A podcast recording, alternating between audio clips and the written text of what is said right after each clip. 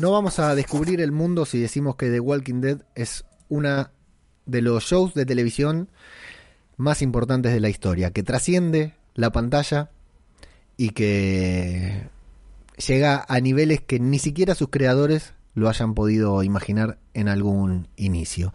Toda esa historia, toda esa historia que hoy conocemos, todo lo que The Walking Dead representa en nuestra vida al día de hoy, tiene...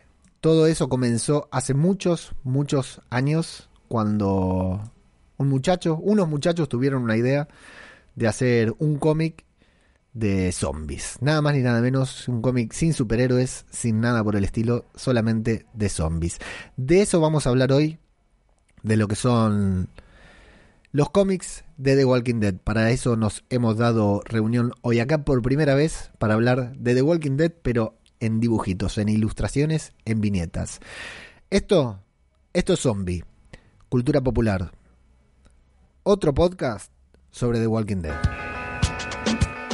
Vengan, vengan, síganme, vamos todos juntos, todos a la vez, siempre hacia adelante, no importa para qué, cero compromiso, cero estrés, salgan del agujero y recorramos el camino, arrasando nuestro paso, devorando sin respiro, una marabunta sin discurso ni sentido, acá el que piensa pierde, el que piensa está perdido, ya no hay mañana ni ayer, solo es lo que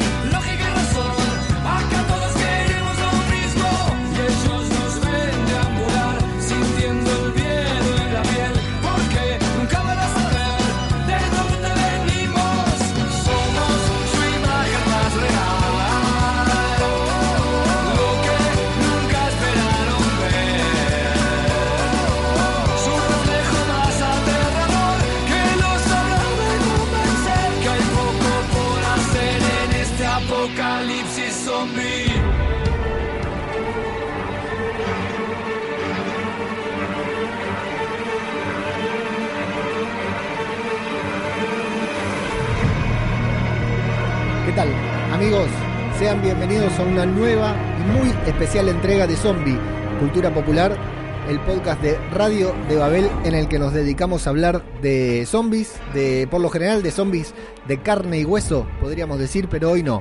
Hoy estamos acá para hablar de algo bastante diferente, algo sobre lo que no hemos hablado hasta el momento, que lo teníamos vetado, estaba silenciado, no lo podíamos mencionar, no podíamos decir nada sobre esto que es sobre los cómics de The Walking Dead. Aquella locura de Robert Kirkman que dio inicio a esta serie que tanto nos gusta, que tanto nos apasiona al día de hoy, que tan lejos ha llegado en el mundo y en, eh, dentro de la cultura pop. Y bueno, hoy estamos acá para hablar justamente de los cómics. Habíamos, ya sabemos que tenemos eh, acá en este podcast casi un, pacto entre oyentes, seguidores, amigos sobre lo que son lo, los cómics, de no mencionarlos porque hay gente que ve la serie y no lee los cómics o que está esperando a que la serie termine por ahí para luego leer los cómics, algo que no sabemos cuándo va a suceder. Y dijimos, nos pareció que por algo que no vamos a, develar hasta ahora, en este momento, eh, la serie se empezaba, cada vez se empezaba a tomar más distancia de los cómics y dijimos seguir manteniendo el spoiler luego de seguir manteniendo el, el, el, el, el spoiler al leer del cómic es medio ridículo y valía la pena eh, dedicarlos y bueno, dedicarnos a hablar del tema y había mucha gente por ahí que nos pedía que habláramos justamente del cómics. Así que no quisimos hablar así nomás, dijimos, bueno, vamos a hacer un programa muy especial. Así que para eso me reuní, me junté porque el cómics, el cómic en singular, es algo que eh, en parte como que nos queda, me queda grande, quiero decir, sí, como que es eh, demasiado. Entonces dije, tenemos un poquitito de delay bastante, a propósito para ver si podemos evitar el buffer, vamos a ver cómo sale esto. Así que los que están viendo me avisan si se escucha bien. Cuando, cuando ustedes me avisen ya va a haber pasado un minuto y medio más o menos desde que me lo avisaron, pero bueno, parece que sí, parece que sí porque dicen que no se ve y dice que me están escuchando. Así que bien, listo, ahí está, perfecto, continúo entonces. Para este programa no estoy solo, hemos pedido, he pedido ayuda, asistencia a especialistas, a verdaderos especialistas de The Walking Dead y del cómic en general. Así que para empezar, voy a, antes de arrancar con todo, vamos a presentar a los colaboradores que vamos a tener en el día de hoy. Primero, eh, una voz que no ha sonado hasta ahora. Bueno, acá en Zombie Cultura Popular, por, por, lo general, la única voz que suena es la mía, pero hoy van a sonar otras. Y esta es una voz que no ha sonado directamente en, en ningún momento aquí en Radio de Babel. Y lo voy a presentar con una presentación que leí ahí en, en internet eh, la descargué de internet, así que me diga si en alguno de estos aspectos estoy exagerando o mintiendo. Eh, infectado, la, persona que voy a presentar, que se suma hoy para colaborar, por supuesto que es fanático de The Walking Dead, es un artista plástico infectado del Solanum desde que tiene conciencia, enfermo de la lectura, le encanta lo tétrico, lo horroroso, lo místico. Me imagino que esas son tres de las buenas razones para que pueda estar acá. Muy bañado en lo macabro y lo bizarro. Como definición, en una palabra, es un friki, pero a niveles extremos. Maniático y controlador del mundo comiquero, por eso estamos acá en el día de hoy. Y antes le llamaban trotamundos por no parar de viajar y ahora lo llaman directamente Walker. Le doy la bienvenida desde Portugal a un nuevo amigo que se suma a Radio de Babel. Soa, ¿cómo estás, querido? Bienvenido. Buenas, eh, desde aquí daros las gracias por la invitación y, y, bueno, esperemos que esto salga lo mejor posible y con mucho, con mucho ánimo de hacer esto. Excelente. Te, te, escuchamos apenas un poquitito bajo. Si podés acercarte un toque más al micrófono al momento de hablar, genial. Para que si no está, está ahí, tenemos un amigo en común que es David de Todo de Zombie. De hecho, Soa es colaborador eh, permanente, un gran colaborador de Todo de Zombie. Fue él quien nos hizo el, contacto en Todo de Zombie. Hace un par de semanas ya les había recomendado, les había comentado que nos, me habían hecho una, una entrevista muy buena, muy linda que la recomiendo. En estos días, a la brevedad, está saliendo, no sé si lo puedo decir, no le pregunté a David, pero lo voy a decir igual, una entrevista justamente a Soa Así que lo vamos a poder conocer un poquitito más ahí. Y, viste, David es muy ahí me estaba diciendo, no se te ve, no sale nada, se ve lo mismo de antes, dale, ¿qué te pasa? Es el, el productor del programa, parece. Seguro que, no voy a leer los comentarios todavía, pero seguro que está diciendo a Soa lo escuchamos un poquitito bajo. Así que solamente para hacerle mención ahí. Y le agradecemos a David que no, nos presentó acá con Soa y acá ya hace un rato que estamos acá hablando. De hecho, no empezamos porque estábamos hablando de cómics de Marvel. Así que imagínate a qué punto llegamos, llegamos ya a, a hablar. Y bueno, eh, otro colaborador ya es conocido acá, comentarista habitual del podcast, oyente y colaborador habitual en el podcast cinematográfico de Marvel que hacemos en Radio de Babel. Así que una introducción más corta, no por eso menos importante. Querido Flavio, agente Olmos Kant, ¿cómo estás?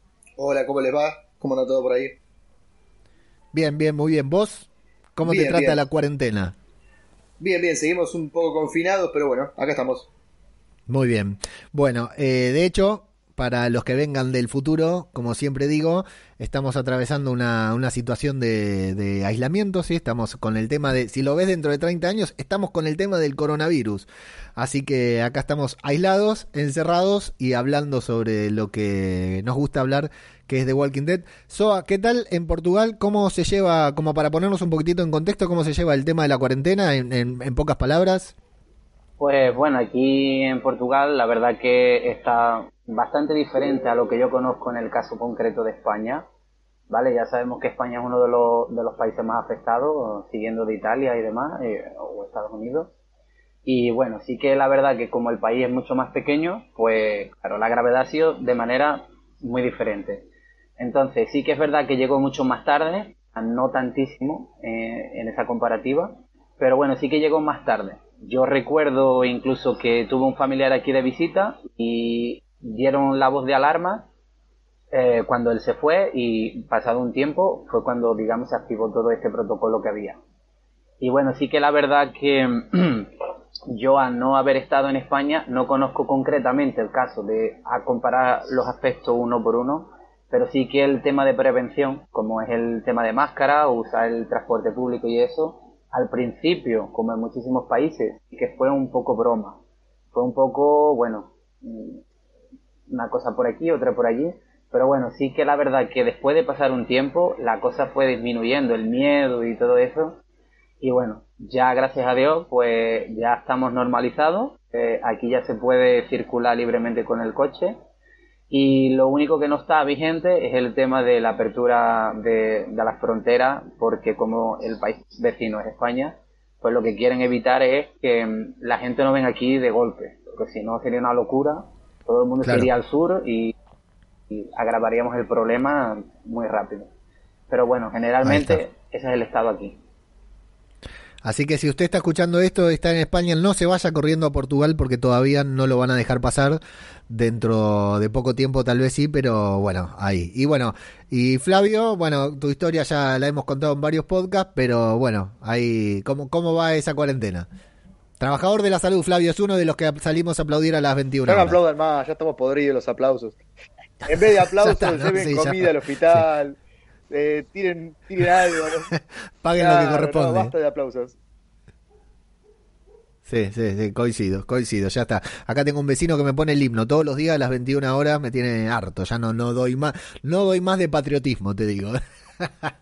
bueno, eh, vamos a arrancar con la movida que acá venimos a hablar de zombies y no coronavirus, y no Plisken se enoja mucho. Quiero agradecer, bueno, en principio nuevamente a David y a Gema de todo de zombie.com que ellos son los que nos vincularon con SOA fundamentalmente y eh, que, bueno, un agradecimiento enorme por toda la difusión que intentan darle también a este podcast y siempre apoyando, así que un abrazo muy grande también para, para ellos. Eh, por otra parte, acá me están distrayendo con el chat, pensé que era algo algo urgente. Miro el chat porque digo, a ver si me avisan de que algo no sale bien o lo que fuera, y no, era nuestro amigo Mago Panque que no sé qué me dice. www.radiodebabel.com es la página web donde pueden encontrar todo. Si no vayan ahora porque está caída, se cayó la página, así que no entren ahora, pero después entren radiodebabel.com, arroba zombicultura en Twitter, arroba zombicultura popular en Instagram. Eh, eh, tenemos el grupo de Telegram del Chiringuito sobre The Walking Dead. Si quieren hablar con, sobre The Walking Dead, sobre gente muy demente, t.me barra twd Chiringuito. Y si no, nuestro canal de Telegram también, que es canal de difusión solamente, que es Zombie Cultura Popular, como no podría ser de otra manera. Un agradecimiento muy especial también a los Patreons que bancan este podcast, bancan económicamente este podcast. Aida Guapa, Cristina, Sol, Soriano, Talgorro, David Mulé de La Constante.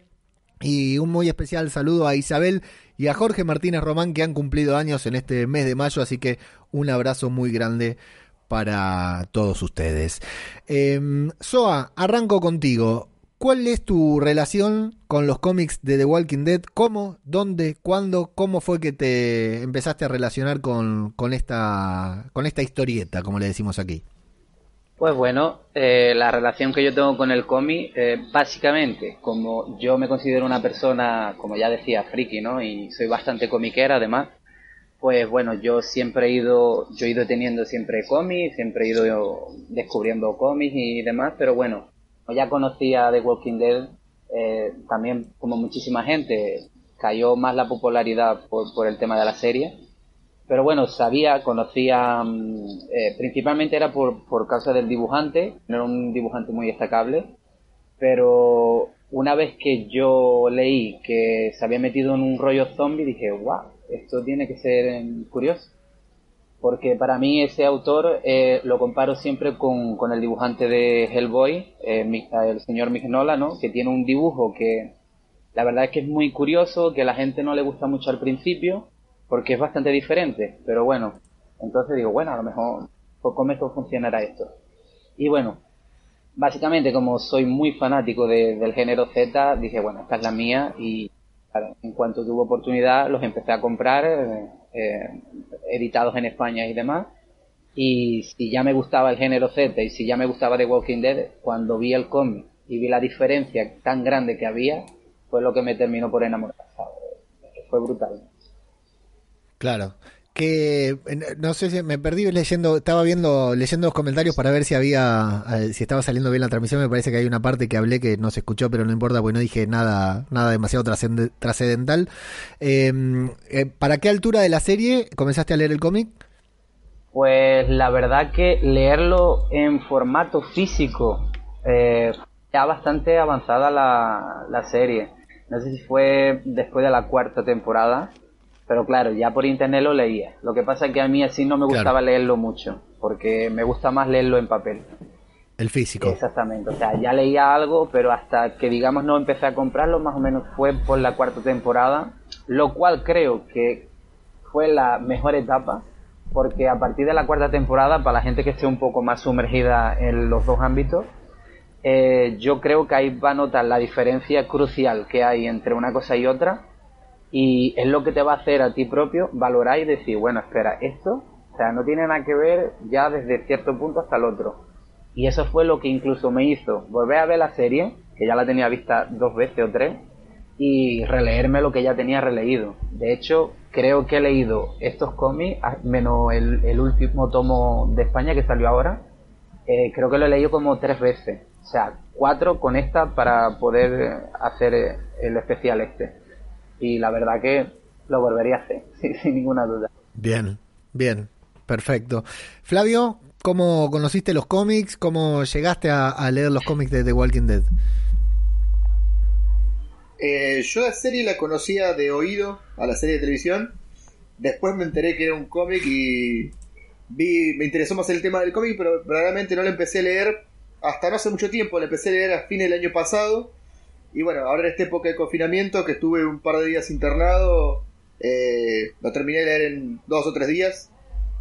Eh, la mitad de la tiene todo lo que uno podría pretender que la serie tuviera es mucho más que la serie. A mí la serie me encanta, ¿eh? pero el cómic me gustó muchísimo más.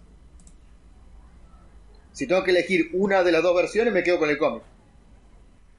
Bien, perfecto. Yo cuento mi historia, que, bueno, los que más que nada para ustedes dos, los que escuchan el podcast ya lo saben. Me dicen que hay un eco ahí, mientras tanto seguimos trabajando, seguimos trabajando para ustedes, ¿eh? Y si no, después el formato podcast va sin eco, así que no hay problema. Eh, si hay un eco, escuchen solamente una de las voces, la repetición no la escuchen, concéntrense en la primera y listo, se soluciona el problema del eco, mientras lo intento solucionar desde acá. El, ¿Qué les decía? Sí, ya sé qué les decía. Lo que... Mm, ahí me silencié yo. Bueno, mi historia con el cómic es bastante particular también porque yo no, no leía los cómics. Arranqué también con la serie a full, súper eh, emocionado. Y, y, luego me, me comencé a... en, en, los momentos en los que no había cómics, en los que no había serie, me enganchaba a leer. O sea, cuando leía... Lo que no quería era spoilearme la serie por el cómic. Entonces terminaba, no sé, la tercera temporada y leía los cómics hasta la tercera temporada. Ah, cuando llegaba al punto que había terminado la serie, los cortaba y no leía más. Esto hasta, no sé, hace dos años atrás en que dije, bueno, ya está, ya no me aguanto, así que empiezo a leer porque directamente quiero, quiero ver de qué se trata y aparte ya se empezaba a abrir directamente las tramas, empezaba a marcarse una gran diferencia entre el cómic y todo. Y hay que, ahora lo vamos a mencionar cuando empecemos a meternos en la review de, los números de los cómics, eh, hay que mencionar que los realizadores de la serie, incluyendo a Robert Kirkman, que participó de las primeras temporadas en el equipo de guionistas, fueron muy inteligentes para hacer cosas que suceden en el cómic, hacerlas de manera diferente eh, en la serie. Cosa que pasa lo mismo, pero por ahí a otro personaje o de manera distinta o en, en momento distinto, entonces para que todos, tanto lectores como no lectores, pudieran seguir sorprendiéndose de, de la serie. No sé qué opina Soa, por ejemplo, sobre esto en particular. Esas sutiles diferencias. Pues bueno, yo creo que realmente lo que enriquece a cada parte de la obra, ¿no? Tanto a nivel cinematográfico como en el cómic, las diferencias es lo que hace verdaderamente eso, de que la gente le siga o no. O sea, porque hay, bueno, la vertiente de la serie que es mucho más popular porque ya sabemos que la televisión, la, televisión prende muchísimo más público, ¿no? Porque es mucho más fácil verlo en la televisión. Pero bueno, yo me sigo quedando con la parte del cómic, no sé, creo que es el formato de exposición definitivo porque te da pie a crear lo que quieras, o porque luego sabemos que a la hora de grabarlo no, no se puede hacer. Entonces, pues yo, yo me quedo con esa parte. El hecho de que en un tiempo estuviera y en otro no, bueno, pues, pues fue una etapa que enriqueció en, en cierto modo en su momento y bueno, no me importaría que fuese otra vez igual, pero bueno, mm, creo que esa, esas diferencias, esos matices que, que, le da esa diferencia es lo que realmente hace que, que la obra sea variada, versátil, bueno, y, y poderla valorar desde diferentes puntos, a pesar de que haya un, un cúmulo de, personas bastante amplio, creo, de que no está muy a favor de ciertas temporadas, sobre todo creo que en la séptima creo que fue que dio un, bajón. pero bueno, eso ya es todo relativo, ¿no? Eso es cuestión de opiniones también. Sí, sí, totalmente.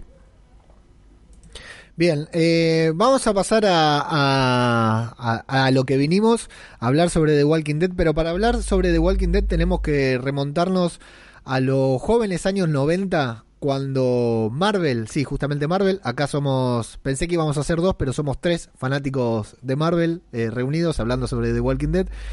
Eh, donde Marvel era una de las empresas, como siempre, más importantes de, de los cómics, gracias a los mejores títulos que tenía en esa época, los que más vendía, que eran Spider-Man, X-Men y X-Force. Eh, pero en ese momento Marvel sufría un sacudón terrible porque sufría la renuncia de algunos de sus mejores artistas, justamente los que estaban haciendo lo mejor de Marvel en aquel momento.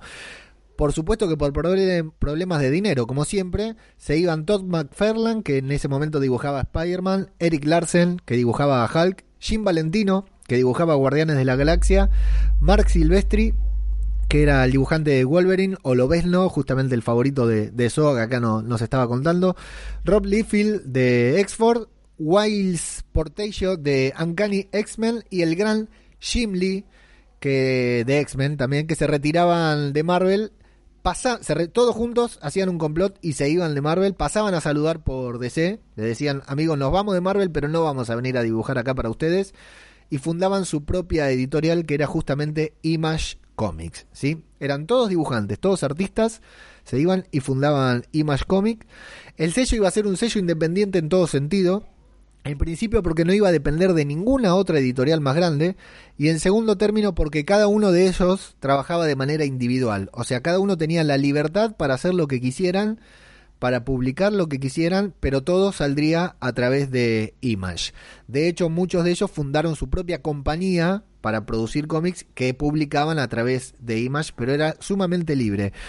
Eh, allí algunas de las primeras publicaciones que fueron haciendo estos artistas fueron Youngblood, Savage Dragon, Wildcats y de Wildcats era justamente de Jim Lee y la más trascendental, a menos para mí, que fue Spawn, porque es la que una de las más conocidas al día de hoy, que incluso llegó a, tener eh, su propia película. Eh, con respecto a estos cómics, a los primeros cómics de Image, que eran más relacionados como, como los cómics de Marvel, ¿no? De superhéroes, de aventuras. Eh, hasta aquí, ¿yo a vos leíste alguno? ¿Conoces alguno? Sí, de hecho Spawn era una de las cosas que de pequeño me prendió. O sea, era una cosa, de hecho tenía un amigo que eh, casualmente tenía muchísimos muñecos, muchas figuras de acción que su hermano le compraba. Y bueno, sí que es verdad que Spawn, a mí como niño, me daba un puntito de terror que, que, era, que era adictivo. Y bueno, la película me pareció bastante revolucionaria, ¿no? Pero porque era un niño, aunque luego, bueno, la analizo y hay cosas que, que podría destacar y otras, y otras, ¿no?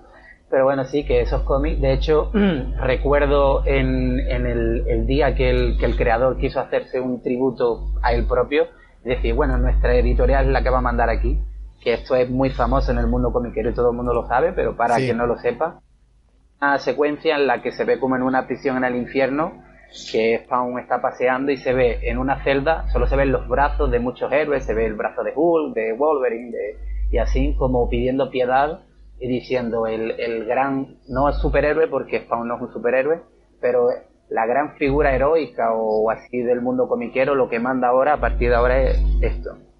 ¿Sabes? Fue una cosa muy, muy destacada, fue una protesta mm, muy, muy buena, muy diferente, muy caballeresca, fue como lo que se suele decir en España, una aguantada sin mano, y la verdad que es una cosa que ahora no, pero puede que en el 2040 se pueda estudiar esto en en preparatoria en asignaturas como cultura audiovisual en, en el área del cómic o cosas así. Flavio, vos.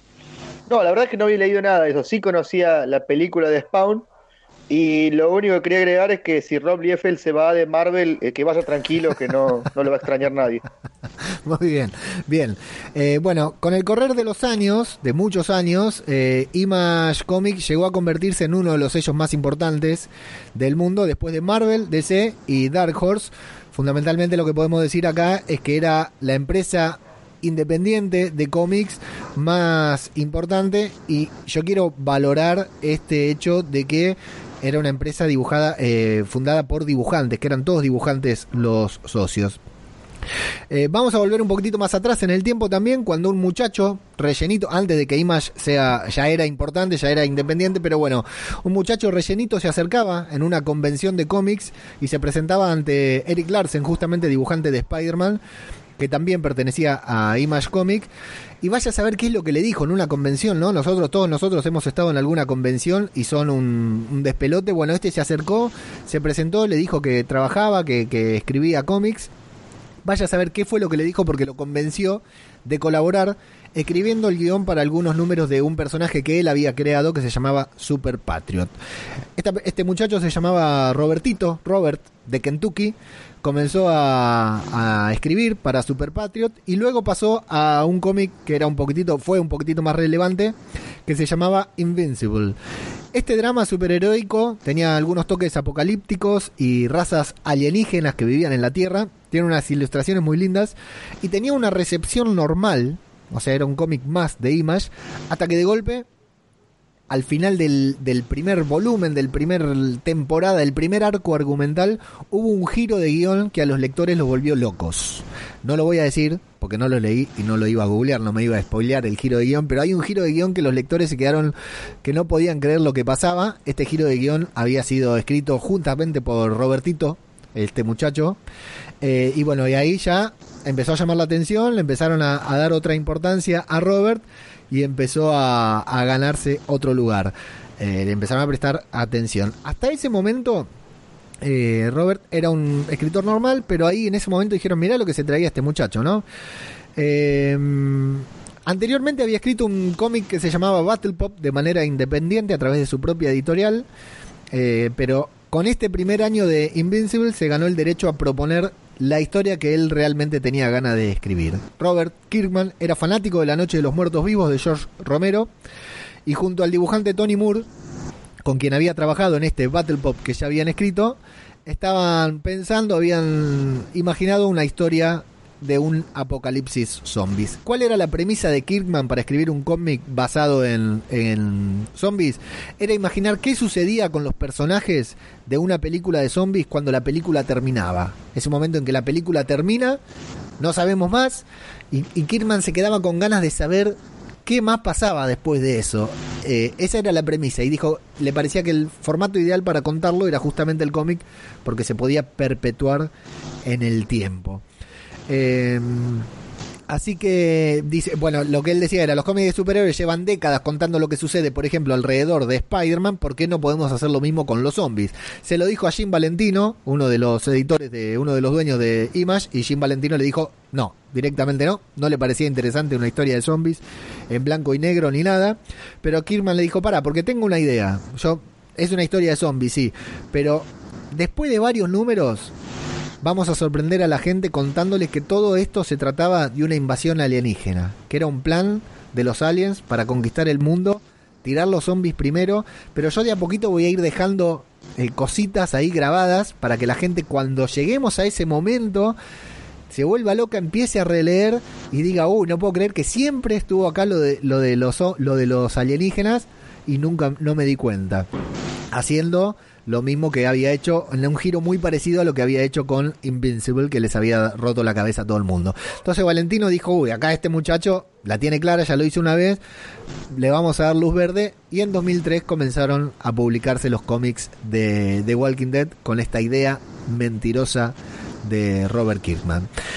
Semanas después, con varios números ya publicados, lo llamaron a, a Robertito Kirkman, le dijeron, venía a la oficina, amigo le dijeron, ¿qué pasa con los aliens? ¿Cuándo van a aparecer? Porque yo vengo leyendo los cómics y no veo los guiños que vos me decís que, que hay, no, no, veo nada de, de invasión extraterrestre ni, ni, nada por el estilo. ¿Cuándo aparecen? ¿En qué número? No le quedó otra que confesar que había sido una vil mentira, que era su argumento para vender, para, para poder publicar los cómics. Y bueno, tenían dos opciones. Echarlo a la mierda o abrazarlo, porque The Walking Dead ya se estaba convirtiendo en un suceso de ventas, ya era un éxito ya se estaba vendiendo bien, tenía muy buena repercusión y tenía muy buenas críticas, así que le dijeron, bueno, Robertito, quédate y seguí escribiendo The Walking Dead. De hecho, no lo vamos a mencionar ahora, pero hay un cómic en el que se hace una referencia a esto que lo vamos a mencionar en el momento en el que lleguemos. Hasta acá, esta patraña de Robert Kirkman, ¿qué, qué les pareció, Soa? Pues no podría estar más de acuerdo con, con, lo que has comentado y que es bastante curioso y un poco troll, ¿no? Que se aprovecha un poco de, de esta broma. Pero sí, la verdad que, bueno, esto es una cosa que se merece luego, de aquí a unos años, sí. como decía, un estudio de cómo hacer una especie de protocolo de venta a, a nivel propio. Y bueno, la verdad que sí, es bastante talento de guionista para vender su idea, la verdad que muy bien ahí, aprovechando su idea. ¿Qué te pareció, Flavio? Yo me imagino a los directores de Image cuando le dijeron, bueno, ¿y la serie por dónde va a seguir? Bueno, se muere tal. No, no te creo. No, no, me estás mintiendo de nuevo. No, no, si se muere, no, no te creo, dale, bueno, anda a escribir y después nos vemos. Bueno, eh, el talento de Kirman no era solo las mentiras, fue evidente tanto en la narración de The Walking Dead, que es lo que vamos a ver ahora, como en las participaciones que tuvo en Marvel, porque allí en nuestra querida Casa de las Ideas, Kirman participó escribiendo la historia de Capitán América que se ensamblaba justamente con los Vengadores desunidos, escribió, eh, pudo escribir a Fantastic Four, pudo escribir en Marvel Knights, que tiene su adaptación en Netflix, que todos la pudimos ver, y por supuesto que es el creador de Marvel Zombies, esta saga de cómics que ahora va a tener su adaptación también en Disney Plus eh, cuando el coronavirus lo, lo permita, ¿no? Eh, de después de todos estos éxitos, Kirman anunció que no iba a escribir más para otra editorial que no fuera Image Comics. Se retiraba también de Marvel, de lo que fuera, y de manera inmediata, por supuesto, la gente de Image lo asoció a la editorial, convirtiéndose en el primer socio de la editorial que no era dibujante, es el primer socio escritor de, de, Image Comics y fundó su propio sello que es Skybound, en el que a través de Image también publica una banda de cómics que yo nunca he leído pero que parecen muy buenos o al menos tienen muy buena pinta. Y bueno, también se convirtió en el productor ejecutivo de The Walking Dead, Fear, World Beyond, las películas de Rick y también eh, hicieron su serie Outcast basada en otro de sus cómics que también hay una mentira muy buena ahí de, de que ya hablaremos más adelante. El último dato absurdo que voy a tirar en este momento es que es que Robert Kirkman eh, tiene un hijo y su hijo se llama Peter Parker Kirkman. Ahí tenemos el grado de friquismo. Eh, me encantó cuando me enteré que se llamaba Peter Parker Kirkman. Me pareció sensacional. Eh, Tarde no haberlo conocido antes al nombre para ponérselo a mis hijos. Ya estaban bautizados los dos cuando, cuando cuando escuché el nombre Peter Parker. De hecho, si tuviera un hijo ahora, Kirman no me extrañaría que le pusiera COVID-19 o algo por el estilo, ¿no? Porque es, es uno de esos que se agarra de, del pop para ponerle para ponerle nombres como están esta gente. Acá en Argentina ya tenemos, creo que el primer COVID, ¿no, Flavio? Ya lo tuvimos acá en Argentina, ¿no? Sí, hay un niño que se llama Ciro COVID. Ciro COVID. Ciro COVID. Mirá si es presidente el día de mañana, ¿eh? Llega presidente de Argentina. sería, sería genial. Bueno, eh, amigos, vinimos a leer vamos a ir, lo que vamos a hacer, le cuento a los que están viendo y a ustedes también, que más o menos ya lo saben, hicimos una pequeña review de cada uno de los cómics, yo voy a ir comentando lo que yo tomé nota y de cada eso vamos a ir medio a los pedos, por supuesto, pero sobre lo que nos tengamos que detener, nos detenemos y hablamos cuanto sea necesario. Eh, como siempre le digo a los que están viendo ahí en YouTube, si quieren operar eh, si quieren opinar algo que no sea referente al audio, la puta que los parió, déjenme de joder. Se escucha como el orto, no me importa. Esto es YouTube, no es un podcast. ¿Cómo se nota que todos escuchamos podcast acá, no? Eh, que no sea referente al audio, me avisan, lo van comentando y luego al final vamos leyendo todo. Eh, el yo voy diciendo, Flavio Soa, y cuando me tienen que interrumpir, si me tienen que decir algo, lo que fuera que tengan ganas de decir sobre lo que yo voy narrando, me lo dicen sin ningún problema. Yo quiero sí, decir algo antes de arrancar. ir al baño? No, que, otra cosa. Ah. No, no, que, que el cómic de Walking Dead, sobre todo los dibujantes, utilizaron un recurso que es espectacular, que al estar dibujado en blanco y negro, no necesitan el rojo de la sangre para demostrarte el horror y la espectacularidad sí. de las escenas. Es muy difícil, es muy difícil eh, contagiarte el terror o el gore que con la sangre pintándolo en gris. Y los dibujantes que tuvo, porque hubo varios dibujantes a lo largo de, la serie, lo, hicieron perfecto. No, hizo falta el color. la, la, verdad que sí, la verdad que sí. Es un. Es una. En el próximo. En este me concentré, me enfoqué en hacer en el, guion en, en Kirkman pero la verdad que los, los artistas los artistas que, que tiene The Walking Dead son, muy buenos porque con un dibujo bastante particular bastante no sé si decir atípico pero un dibujo que, que no es estándar que parece muy real por momentos y en otros momentos eh, muy exagerado también. Y sí realmente hay, los momentos sangrientos son, son muy evidentes, incluso estando en, blanco y negro, que es tal vez la primera característica, la principal característica que tiene este eh, justamente los cómics de The Walking Dead, ¿no? Que sean cómics, que sea súper vendido, que sea un éxito total y que se salgan en blanco y negro. No sea vos así rápidamente, sin meternos en los artistas exactamente, las ilustraciones.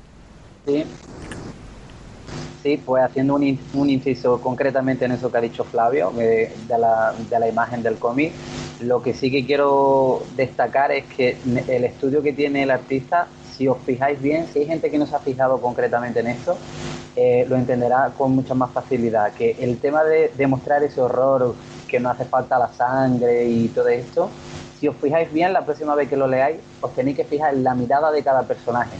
Consigue diseñar una mirada icónica e individual siempre en cada momento. Y es una cosa que a pesar de no ser un artista tan figurativo, como es en el caso de este hombre, con la mirada consigue plasmar todo eso, el terror, la decepción, sobre todo la decepción, consigue plasmarla muy bien y era una cosa que quería destacar. Muy cierto, se notan claramente las expresiones. Nos vamos al número uno que está titulado Days Gone By. Es el último, el único número del que voy a decir el título porque si no no vamos a terminar más. Es igual que el título de la serie y el, las primeras secuencias, o sea, de hecho casi todo el cómic es prácticamente igual al piloto que recapitulamos en el último podcast de Zombie Cultura Popular. Podemos apreciar realmente la fidelidad de Frank Darabont en la adaptación, lo fiel que adaptó el, cómic, eh, cómo fue replicando casi viñeta a viñeta muchas cosas, más allá de su agregado, ¿no? Rick también es herido, también se despierta en el hospital. Aquí vemos, aquí vemos una de las diferencias, el interior del comedor del Don Dead Don't Open Dead Inside o Don't Dead Open Inside, como ese viejo debate que hay con las puertas. Aquí podemos ver qué había adentro.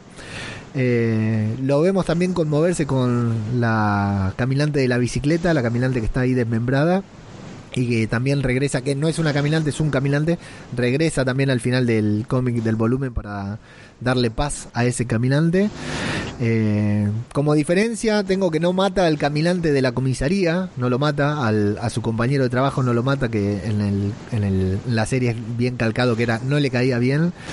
Y yo creo que lo que más, antes de darle paso a ustedes, lo que más me gustó de, la, de, de este primer número del cómic es la cantidad de viñetas sin diálogos, sin acción, que transmiten completamente la atmósfera apocalíptica de la serie. O sea, estamos acostumbrados a verlo en la serie, pero acá lo podemos ver en, en formato cómic y me parece que está representado de manera real. Aunque no haya diálogo, él no tiene que ir diciendo, ay, qué asco lo que estoy viendo, uy, qué feo lo que está pasando. Directamente lo sentimos nosotros al ver las ilustraciones. ¿a ¿qué te parece? Pues sí, con eso concretamente lo que quería decir, por ejemplo, en el caso de la mirada, ¿no? Cuando aparece Rick podemos ver que esto se, se reluce un poco más pero con el tema paisaje y todo eso se describe por sí solo. Yo con esto que has, estado comentando, yo sí que tenía aquí anotado de que era muy muy parecido al primer capítulo, ya que como es el primero, normalmente se suele hacer lo más similar posible. Y en eso que, que, hablas de no matar al caminante, pues sí, yo lo que destaqué realmente en el capítulo, un poco así para diferenciarlo y demás, es que en la parte que van a la armería, o sea, cuando va con Morgan, este le convence para que no dispare por el tema de hacer ruido. Una cosa que en la serie vemos que hay un, una pequeña diferencia. Es lo que he tenido como destaque de este primer episodio, porque para mí ha sido más poético, o sea, más poético a nivel visual y poca y sí que es verdad que la parte del, de la bicicleta pues era bastante similar y demás. Flavio. bien. Tenía que hacer un piloto que durara cuarenta y pico de minutos que planteara el universo de lo que íbamos a ver y el mejor argumento que pueden hacer era basarse en el cómic.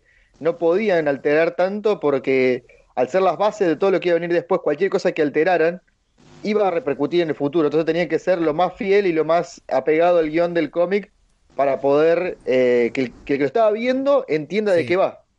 Se enganche para ver el segundo episodio y no se quede solo con el piloto. Realmente dos obras maestras. El primer piloto, el, el episodio piloto de The Walking Dead y el primer cómic de Walking Dead me parece que son dos joyitas realmente que, que, se deben leer y ver cada tanto porque me parece genial. Tanto en televisión como en, en historieta me parece perfecto.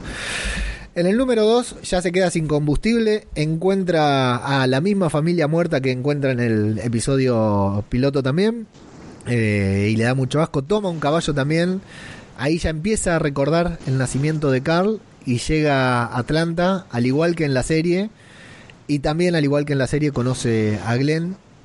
Eh, cree que, que, su familia murió, pero la encuentra justo después de mencionar, de decir que su familia debe estar muerta, porque él la creía segura ahí en Atlanta. Y nos enteramos por primera vez que todo se derrumbó, todo el apocalipsis sucedió en una semana. Que, que Glenn le dice, en una semana se fue todo al carajo, no nos dio tiempo a nada, no nos dio tiempo ni a prepararlos, ni a nada. Eh, no sé si alguien quiere mencionar algo del número 2 puntualmente. Pues, Continuemos. Pues, perdón. Sí, Flavio. Sí, perdón. Soa, dime, dime Soa. Adelante, adelante. Bueno, que yo eh, lo que tenía notado que era una era una minucia, ¿no? Pero era por, por el hecho de que eran los primeros, hacía así una puntualización de, de una pequeña diferencia. Que el primero que saca el arma, en este caso, eh, es Morgan. O sea, y vemos que la diferencia es que, que, es Rick, ¿no? Y bueno, que Rick la usa y, ma y, mata al caminante. Que es una contradicción muy pequeña que hay en el claro. inicio y nada. Pero luego, por ejemplo, lo que decía de la bicicleta, el llanto que él tiene al, al, al ver ese zombie y demás, es lo mismo. Ahora, una cosa que no, no recuerdo exactamente bien, si vosotros lo sabéis, me lo decís para aclararme la idea. En, en el momento que sale la escena del, del caballo, o sea, por lo menos en el, en el cómic afirman que es una yegua. Es una cosa que me pareció curiosa y creo, digo, creo que este es diferente.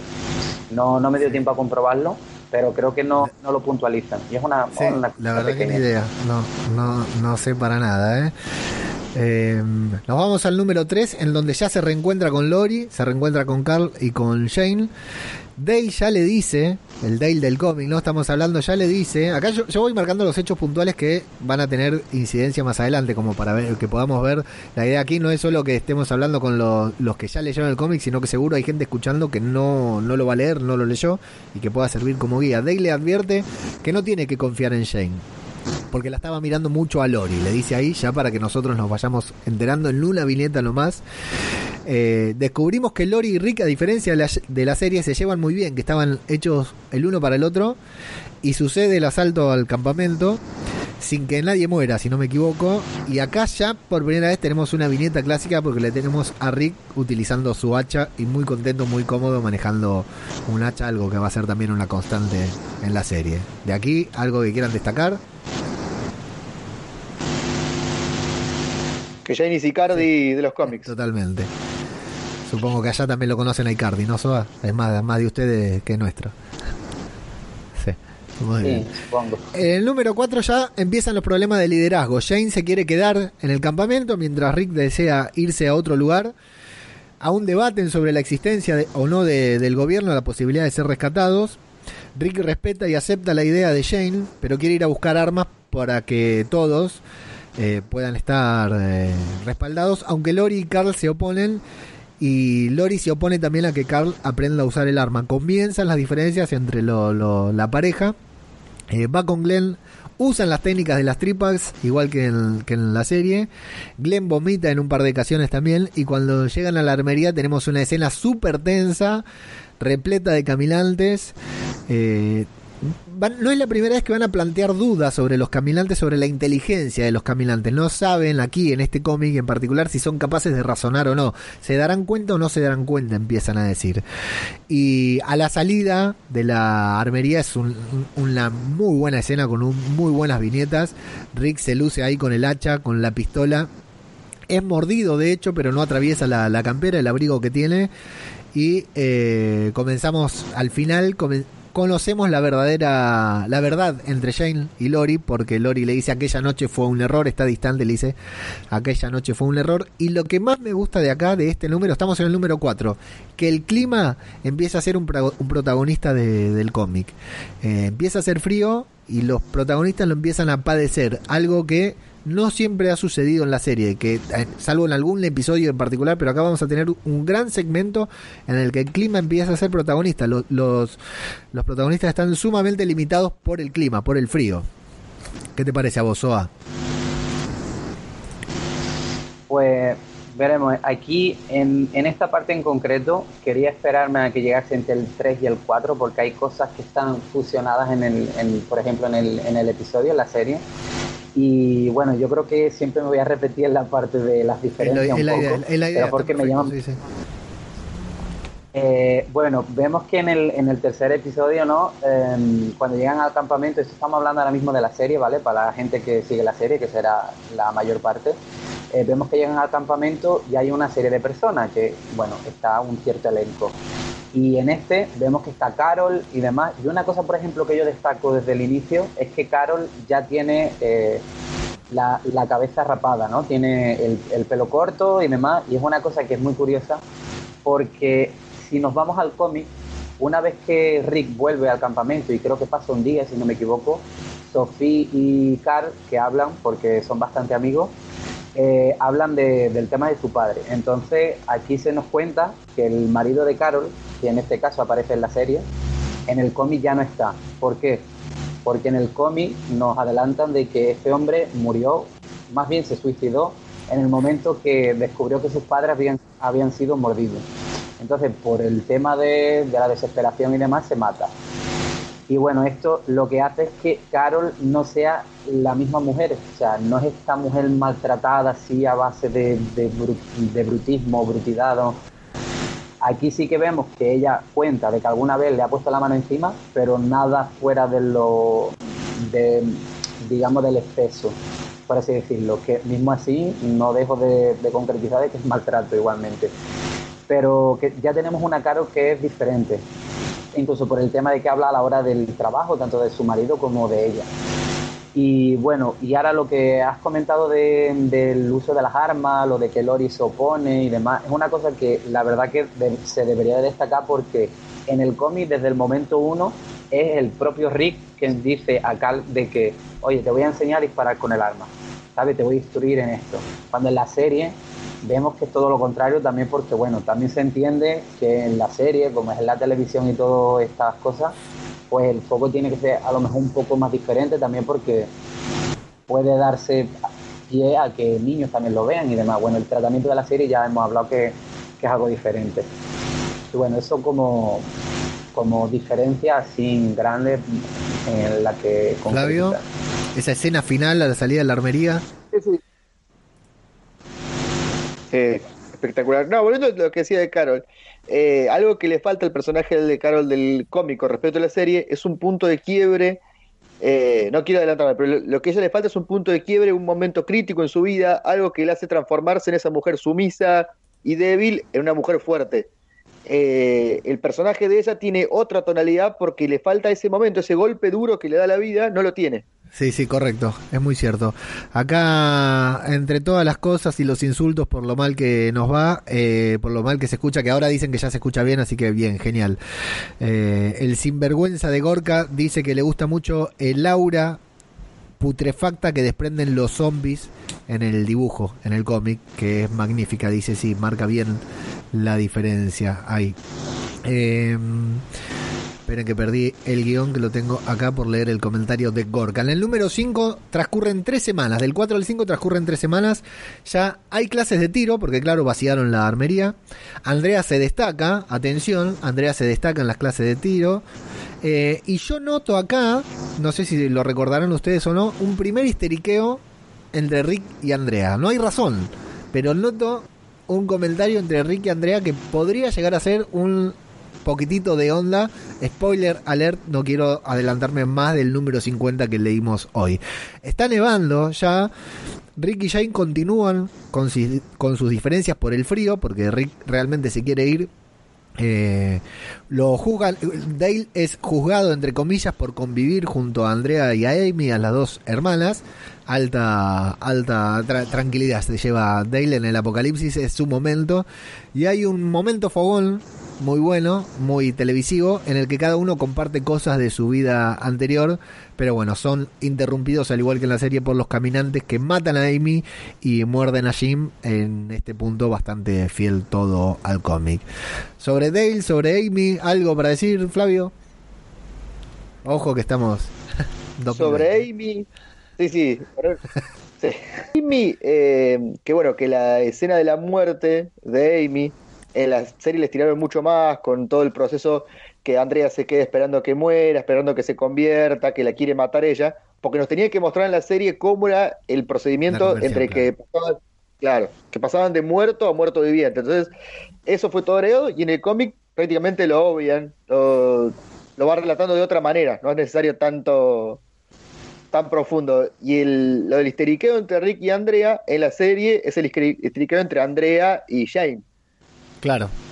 Sí. Que la clase de tiro ya le empieza a tirar onda y después, volviendo de practicar tiro en el auto, lo voltea de una manera tremenda.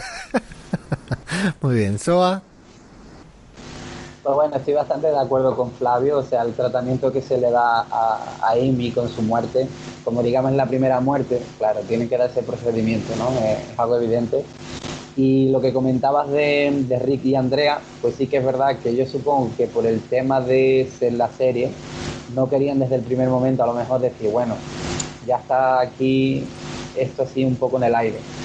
Pero bueno, poco más que decir porque no tiene mucho ese episodio y lo habéis dejado bastante bien ambientado y bien explicado. Nos vamos entonces al sexto en el que transcurre el velorio de Amy con unas vinetas excelentes, con mucho frío.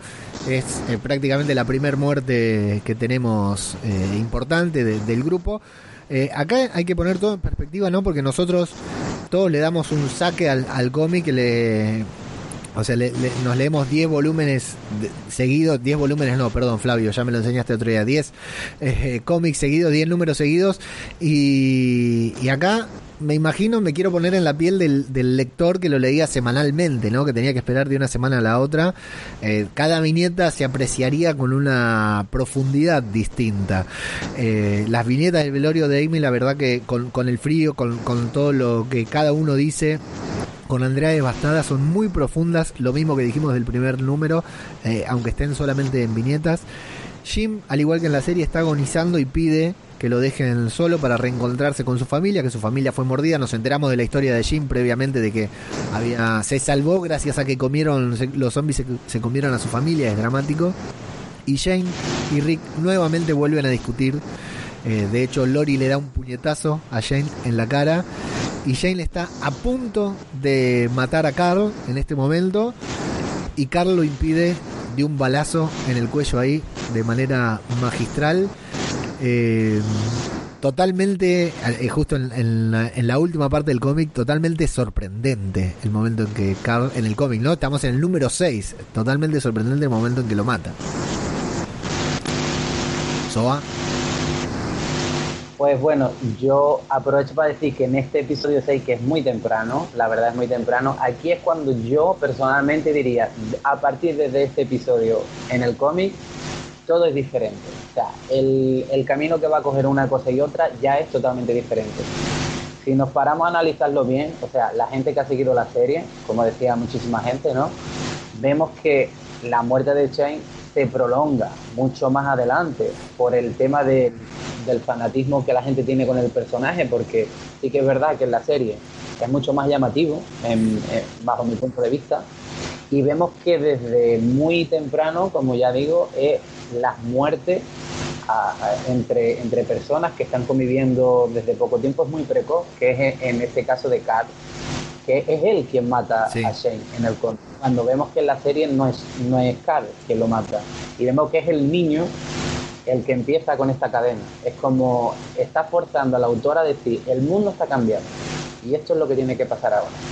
Y es justo ahí cuando vemos esa diferencia. Y bueno, a partir de aquí todos los episodios creo que siempre ya hay que analizarlo todo muy minuciosamente y diferenciarlo todo muy bien porque es justo a partir de aquí cuando todo empieza a cambiar. De hecho, me imagino mucho al lector que veía la serie, ¿no? Pongámonos en esto, en el lector que leía el cómic, no serían muchos, porque era un cómic reconocido, pero en comparación con una serie que emite eh, Fox a nivel internacional no es lo mismo, ¿no?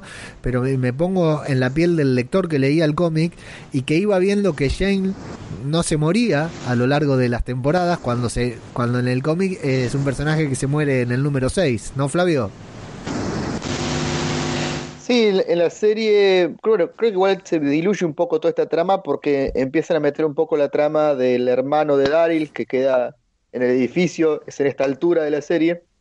Y yo pensaba que, mm, yo no, sé por qué introdujeron un personaje como Daryl, aunque lo amo, eh, siendo que en esta trama, en esta parte no es necesario. Y pensando a la larga digo, bueno, con la salida de Andrew Lincoln, qué bien que les vino a haber tenido un personaje como Daryl que pudiera tomar la posta de ser el protagonista o el central.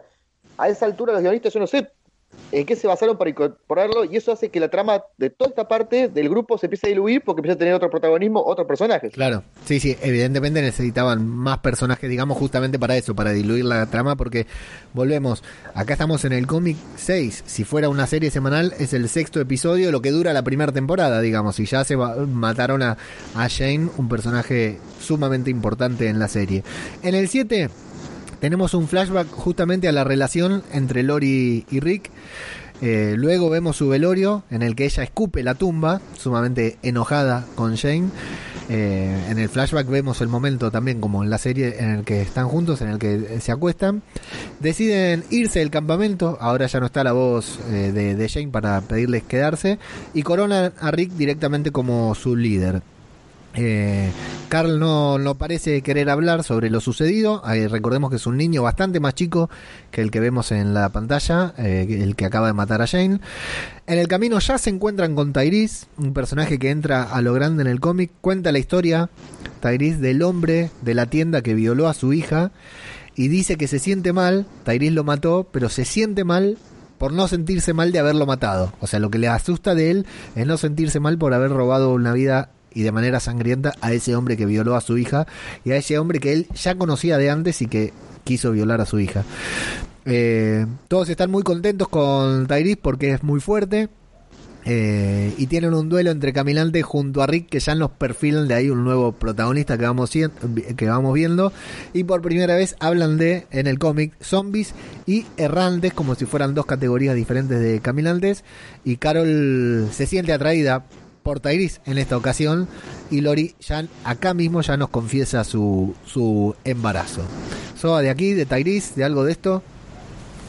Pues bueno, de aquí casi todo lo que has dicho lo tengo casi calcado, ¿no? Porque ha sido el análisis exhaustivo que, que he hecho del capítulo, que bajo mi opinión ya esto empieza a cargarse un poco más.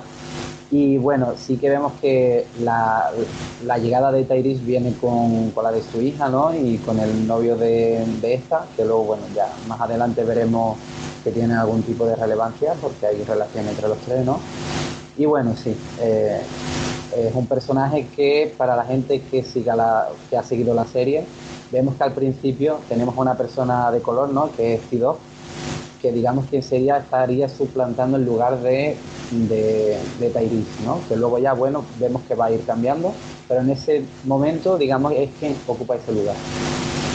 Correcto. Flavio. Sí, sí, el ingreso de Tyrese, como yo vi la serie primero, eh, no me cerraba, dije, pero si Tyrese entra mucho después en el trama, claro. Había otro personaje ocupando ese lugar con una historia similar y con, un, con una preponderancia similar, pero bueno, Tyrese eh, rivaliza con Rick eh, a nivel liderazgo y a nivel centralidad de la serie en esta parte. Del cómic, digo. Sí, tenemos un, un mucho mejor en, el cómic que en la serie. El de la serie me encanta, lo amo también y lo lloré, pero el del cómic es un espectáculo. En el 8, Dale habla sobre la posible no paternidad de Rick. Eh, se lo dice y Rick dice, no me hables de esto, amigo, no me importa. Lo, ya lo pensé, no me vuelva loco. Eh, lo abraza en un gran gesto de Dale para darle fuerza a otro gran personaje del cómic. Eh, buscan refugio, pero no parece fácil encontrarlo. y vemos que a los caminantes les afecta el frío, vemos que se mueven menos, que se desplazan menos por el frío. Eh, insistimos, el frío es un protagonista de, los cómics. Llegan a una especie de barrio privado, pareciera, ¿no? En el que parecen estar seguros, revisan las casas, se dividen en habitaciones y Andrea tiene sexo con Dale por primera vez eh, y por la nieve no logran ver una advertencia que creo que hace las veces del Don't Open Dead Inside que dice todos han muerto, no pasar y ese es el cliffhanger. Otra característica de los cómics de The Walking Dead y de la serie, ¿no? El cliffhanger. Cada capítulo termina para que vos, si lo lees semanal y tenés que esperar una semana para comprarte el otro, te querés volver loco. ¿So hasta acá? Pues sí, mira, en, la, en la secuencia en la que narra quién es Dale, la relación que tiene con Andrea, como bien dice, sí que destaco que cuando es descubierto teniendo sexo con ella, es descubierto por una personaje, ¿vale? Que si hay gente aquí que no la conoce, se llama Donna.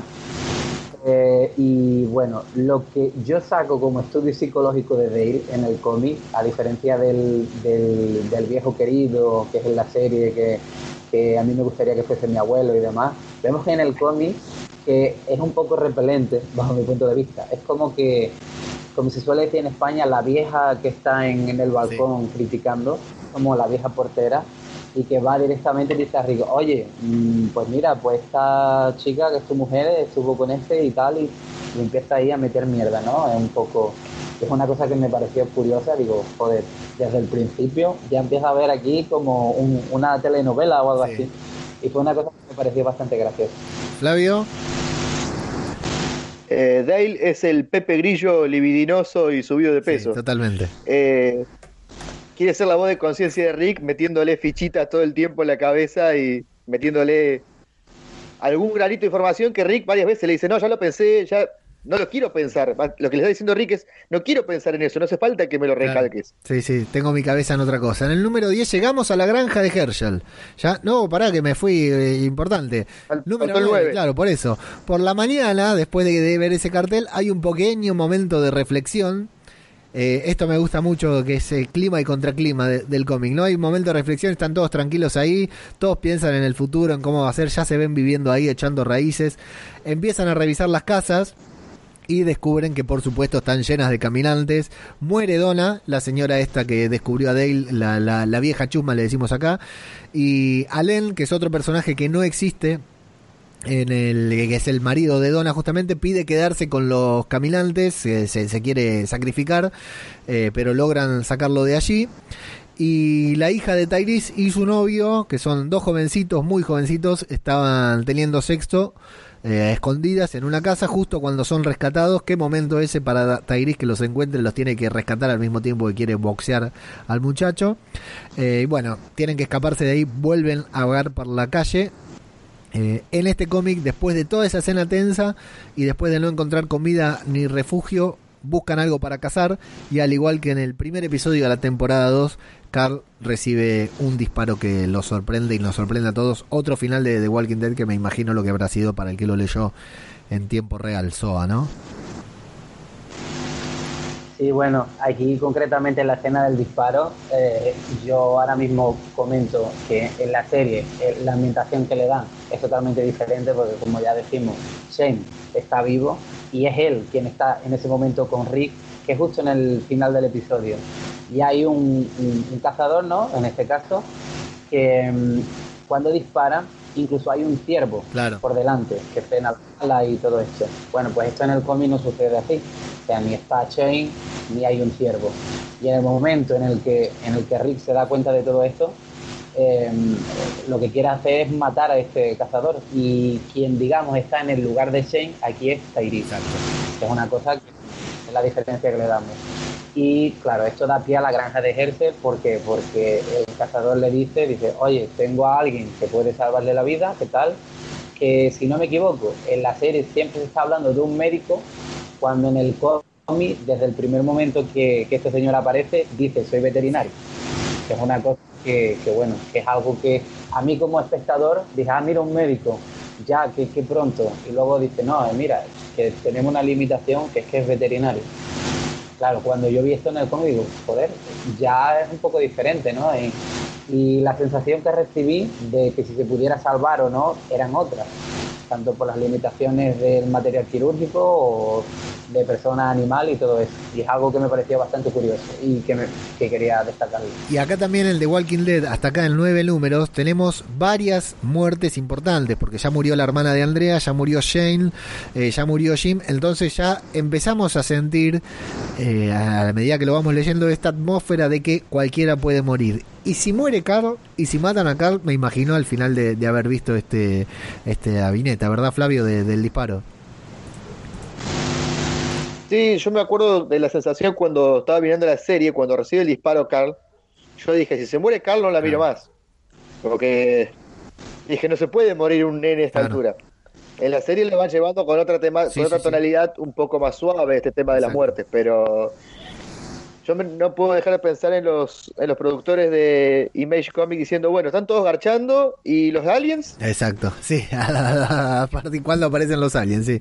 Bueno, ahora sí, llegamos a la granja de Herschel a raíz de- del disparo de Otis, que también es Otis, pero es un Otis mucho más flaquito, más ágil. Eh, Herschel lo opera, salva la vida de Carl. La familia del granjero es bastante más numerosa que la de la serie, aunque se repiten algunos nombres, tenemos nombres nuevos. Descubrimos que Glenn le había echado un ojo a Carol en, la, en el cómic. Glenn estaba ahí como era lo único de las pocos que tenía a mano. eh, le echó una mirada a Carol. Pero que Tyrese con sus músculos y su piel brillosa le ganó la pulseada y ya la tiene ahí a Carol a su merced. Va a tener un premio consuelo eh, Glenn en este mismo episodio. Maggie. Y Herschel es muy bueno, habla de su granja y ahí nomás, sin demasiado secreto, confiesa que en el granero guardan a todos sus muertos. Eh, Soa, desde aquí, Pues bueno, una cosa que muy concretamente vuelvo aquí para, para diferenciar esto de cómo lo tenemos tanto en el cómic como en la serie. Pues bueno, cuando llegamos a la escena en la que aparece Herschel, ¿no? Eh, él deja claro desde el primer momento en el cómic, que es una cosa muy diferente a la serie, de que son bienvenidos y que se pueden quedar el tiempo que quisieran. En la serie él ya deja claro desde el primer momento que operar y Sí. fuera. O sea, luego vale que en el cómic él se plantea y dice, no, pues cuando opere se va. a ir".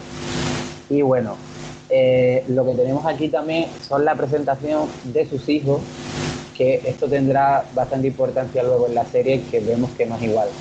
Entonces, si no me engaño, en el orden de edad de los hijos de Herschel tenemos a Lasse, a Arnold, a Maggie y a Billy, como el menor. Eh, como decía, las edades en orden, ¿no? De, mayor a menor. Y, aquí eh, vemos que hay muchísima gente en la, en la granja. Algunos no son familiares directos, algunos son eh, que, que vemos que tienen una relación con otra mujer y, y todo esto, que luego lo vemos también en la serie.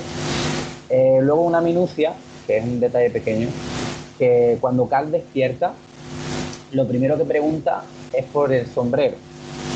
Y luego lo que vemos que entre serie y cómic es diferente. O sea, vemos que, que bueno, que, que Rick le da el sombrero y le dice que se lo cuide, que no sé qué, que, y todo esto, y, es diferente. Y para mí lo más destacado a mencionar, eh, solo lo voy a dejar así un poquito puntualizado en el aire para no extenderme con esto y hacerlo en un momento concreto, que es el tema de Sofía. Quiero que la gente esté atenta con ese, con ese tema, porque el tema, el tema la granja, Sofía y todo esto, la gente ya estará percibiendo bien lo- de lo que estoy hablando y bueno, que la gente esté atenta con eso porque hay diferencias. en el eh, Flavio, no sé, ¿quería decir algo de este?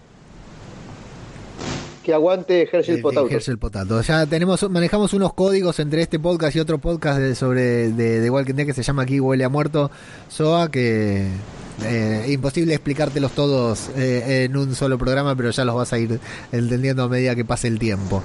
Eh, yo quiero destacar que Maggie no es la Maggie de la serie. Creo que ni siquiera tenía la intención de dibujarla como una mujer, porque Andrea sí la vemos como una persona joven, eh, bonita, con buen físico. Maggie me parece que no tiene esa intención, ¿verdad? Sí, se ve muy niña, muy descuidada, muy, muy además. Recalca, creo, que tiene 19 Claro. años, cosa que en la vemos que no, que está sufriendo el, el prototipo de High School Musical de Disney, ¿no? De super adolescentes con 30 sí, exactamente. Tal cual, sí, sí, así es. Nos vamos al 11. Rick y Herschel tienen diferencias por esto de los muertos en el granero, por supuesto. Herschel cree que se podrá llegar a curar, de que no se sabe si de un día para el otro, eh, así como se enfermaron, de un día para el otro se van a curar y no quiere ser responsable de si eso pasa, haberse cobrado la vida de los demás enfermos. Es un pensamiento muy extremo, yo creo que está bastante bien narrado en el cómic, bastante bien contado como para que uno pueda entender el punto de vista de Herschel aunque no esté de acuerdo. Rick reacciona mal, pretende imponer su pensamiento de matar a los zombies, pero en el granero entre los muertos está el hijo de Herschel, es él quien precipita todo aquí. Eh, y mientras tanto, bueno, comienzan lo que son las, las prácticas de, tiro en las que se anotan algunos de los miembros de la familia de Herschel. Tairis tiene algunas dudas sobre si dejar que su hija y el novio conserven las armas luego de la práctica, pero al final del número termina decidiendo que sí, que lo van a hacer. Eh, acá está bueno como un diálogo cortito en dos o tres viñetas va a tener incidencia en un próximo volumen, en un próximo cómic. Y durante la práctica aparece un caminante que Herschel quiere encerrar en el granero, pero todo se va al carajo tal como Rick había anticipado. Eh, cuando un caminante sale adentro lo empuja y el hijo muerto de Herschel se come al hijo vivo de Herschel. Y bueno, Maggie también está ahí en peligro y Herschel es quien toma un arma para matar a sus dos hijos mordidos y luego intenta suicidarse, cosa que impide Rick al quitarle el alma. Y después de toda esta escena tensa vemos que Tyrese y su eh, la, la hija de Tyrese y su novio tenían algún plan secreto que no sabemos qué, pero que tiene que ver con las armas que Tyrese no le quería dar. Eh, todo este momento del hijo muerto de Herschel comiéndose al hijo vivo de Herschel me encantó, Soa.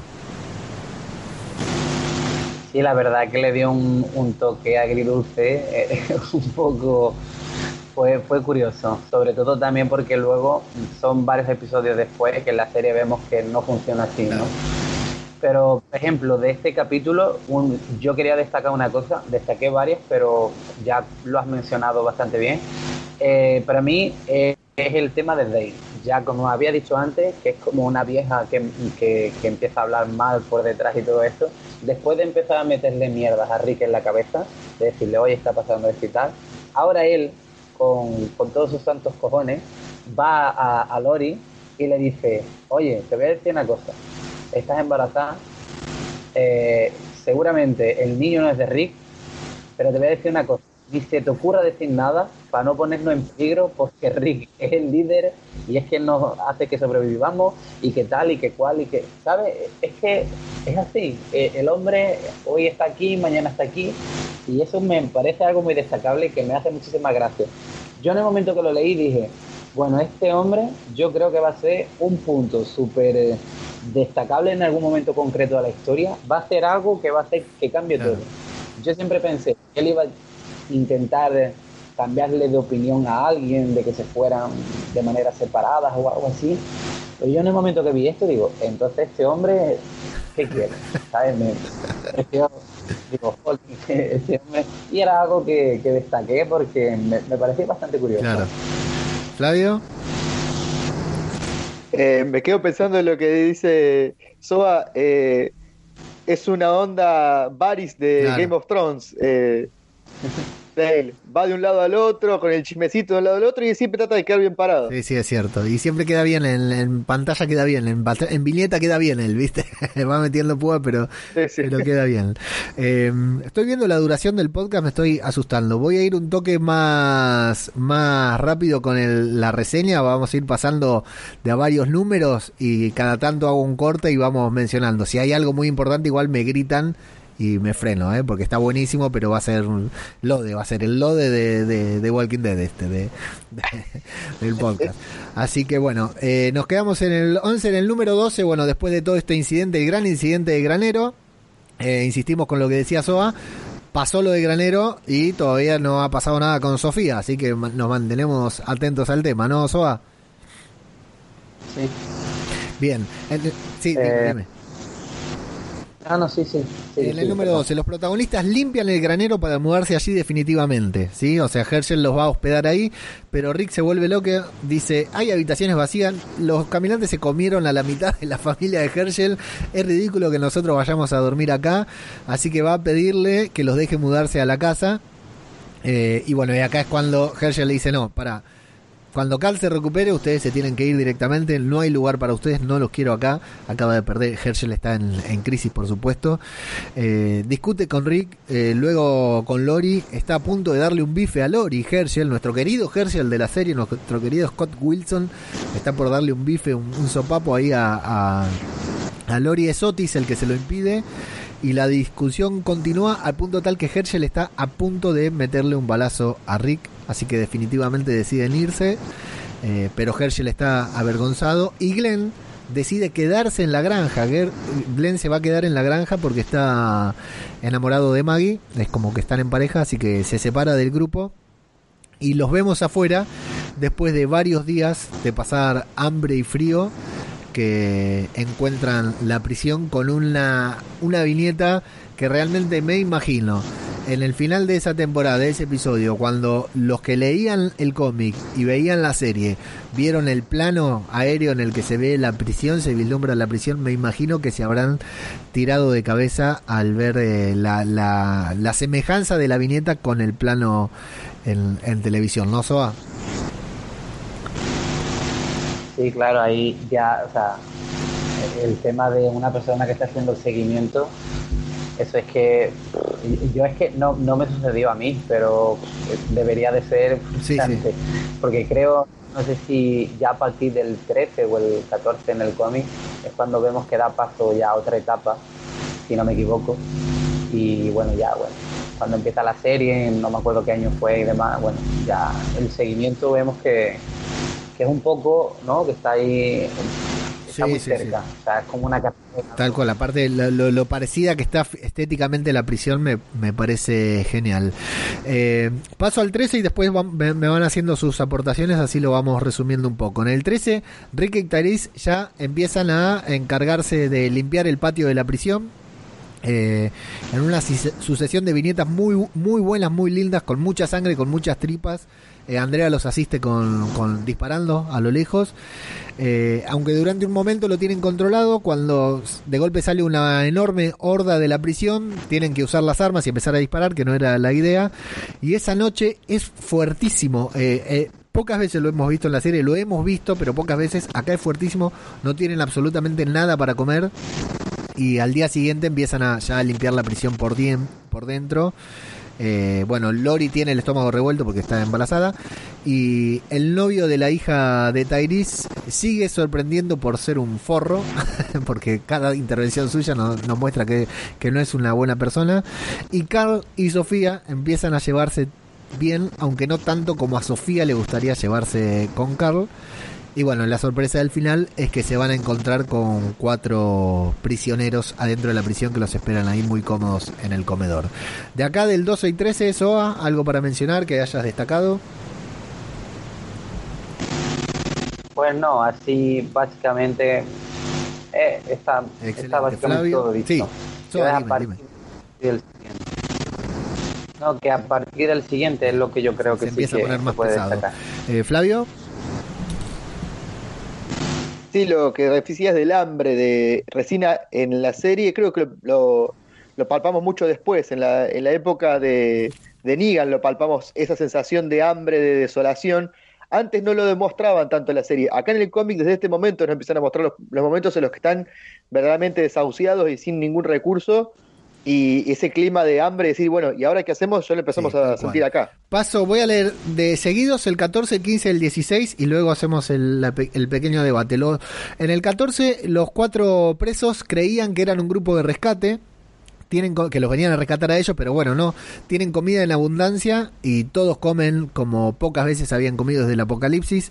Recorren la prisión y Rick reconoce que no queda otra opción más que confiar en los presos, aunque Lori por supuesto no se muestra muy cómoda con la situación. Rick decide, ahora que tienen un refugio, ir a buscar a Herschel, porque dice no me siento tranquilo habiéndolos dejado ahí, aunque nos hayan echado, lo va a buscar y llega justo después de un ataque. Eh, los muertos se vuelven más activos con el calor, nuevamente pasó el frío y los muertos se empiezan a activar, se empiezan a mover más. Y Herschel se disculpa con Rick por haber estado a punto de dispararle. Aparte, la hija de Taris eh, desapareció con su novio los vemos desnudos y además de hacer lo que su padre pensaba que tenían pensado, que estaban por hacer algo más, descubrimos eh, por primera vez aquí que no hace falta ser mordido para morirse, porque, bueno, ahora vamos a hablar de esto, y volverse caminante, o sea, qué es lo que le pasa a la hija de Tyrese. Eh, bueno, vamos a quedarnos con esto porque esto sí hay que detallarlo. Eh, Soa, la hija de Tyrese y su novio. Bueno, pues aquí lo que vemos que, que tratan de planear es un, es un Romeo y Julieta, básicamente.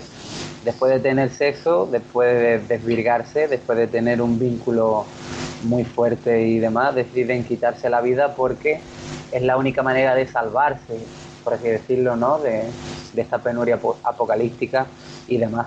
Entonces, bueno, ellos más o menos pactan de que luego se, cada uno se iba a disparar y bueno, en este caso hay un descuido por parte del chico y dispara antes. Claro, qué tonto es, ¿verdad? Entonces lo que acaba haciendo es matando a la chica y él se queda vivo. Entonces, lo que sucede a continuación es lo que realmente es impactante porque ya vemos que si Tairis es un tío que se le ve muy potente, porque es muy fuerte, es muy grande, Imagínate, después de ver una escena de esta, tener a un, a un niño que ha cometido un acto que para él es, bueno, que, es su hija, ¿no? Que ha matado a su hija, independientemente de lo que quisieran hacer, pues vaya, lo coge y es que lo revienta y, es una cosa que, que, claro, impacta. Es una cosa que impacta. Y esto lo que va a hacer en él es que su psicología va a empezar a andar por otros caminos. O sea, vamos a ver un Tegris muy diferente, va a pensar las cosas de manera diferente y por eso mismo sus actos serán diferentes. Flavio, toda esta escena. Sí, sí, después de este punto vemos un Tairis mucho más violento, con las emociones a flor de piel, y, se vuelve un, personaje explosivo, se vuelve un personaje que en cualquier momento puede hacer que todo se desborde. No, no quiero repetir, no quiero ahondar en lo que dijeron, pero es eso, el, cambio de Tyrese. Me gusta mucho que Tyrese dice, eh, cuando lo mata el muchacho, él dice, pará, entonces si ella volvió como muerta, como caminante, ahora va a volver él. Sí, sí, yo voy a esperar a que vuelva y lo voy a volver a matar. Y después voy a esperar a que vuelva y lo voy a volver a matar. Me encanta. Y después, de hecho, lo va a contar. Se lo cuenta Rick porque Rick se va de ahí. Nosotros no lo vemos. Ya lo vemos que él está enterrando a su novia, a su hija y al novio y le cuenta Rick, le va a contar después, que lo mató, lo, fue mutilando de a poquito y cada vez que volvía lo seguía matando de manera espectacular, digamos, que le iba cortando un brazo, le iba cortando el otro y que los enterró temprano para que nadie vea lo que él había hecho. Me parece genial eso de Tyrese, sumamente oscuro de un personaje que en ese momento era muy querido, uno de los mejores personajes del cómic. Eh, bueno, al otro día, en el número 15 ya también va que se va alternando esto. Eh, parece que estuviera lo más bien, aunque luego va, a contarnos todo lo, que pasó. Herschel comienza ya con el huerto, que va a ser muy importante también. Glenn y Maggie tienen sexo, se cortan el pelo.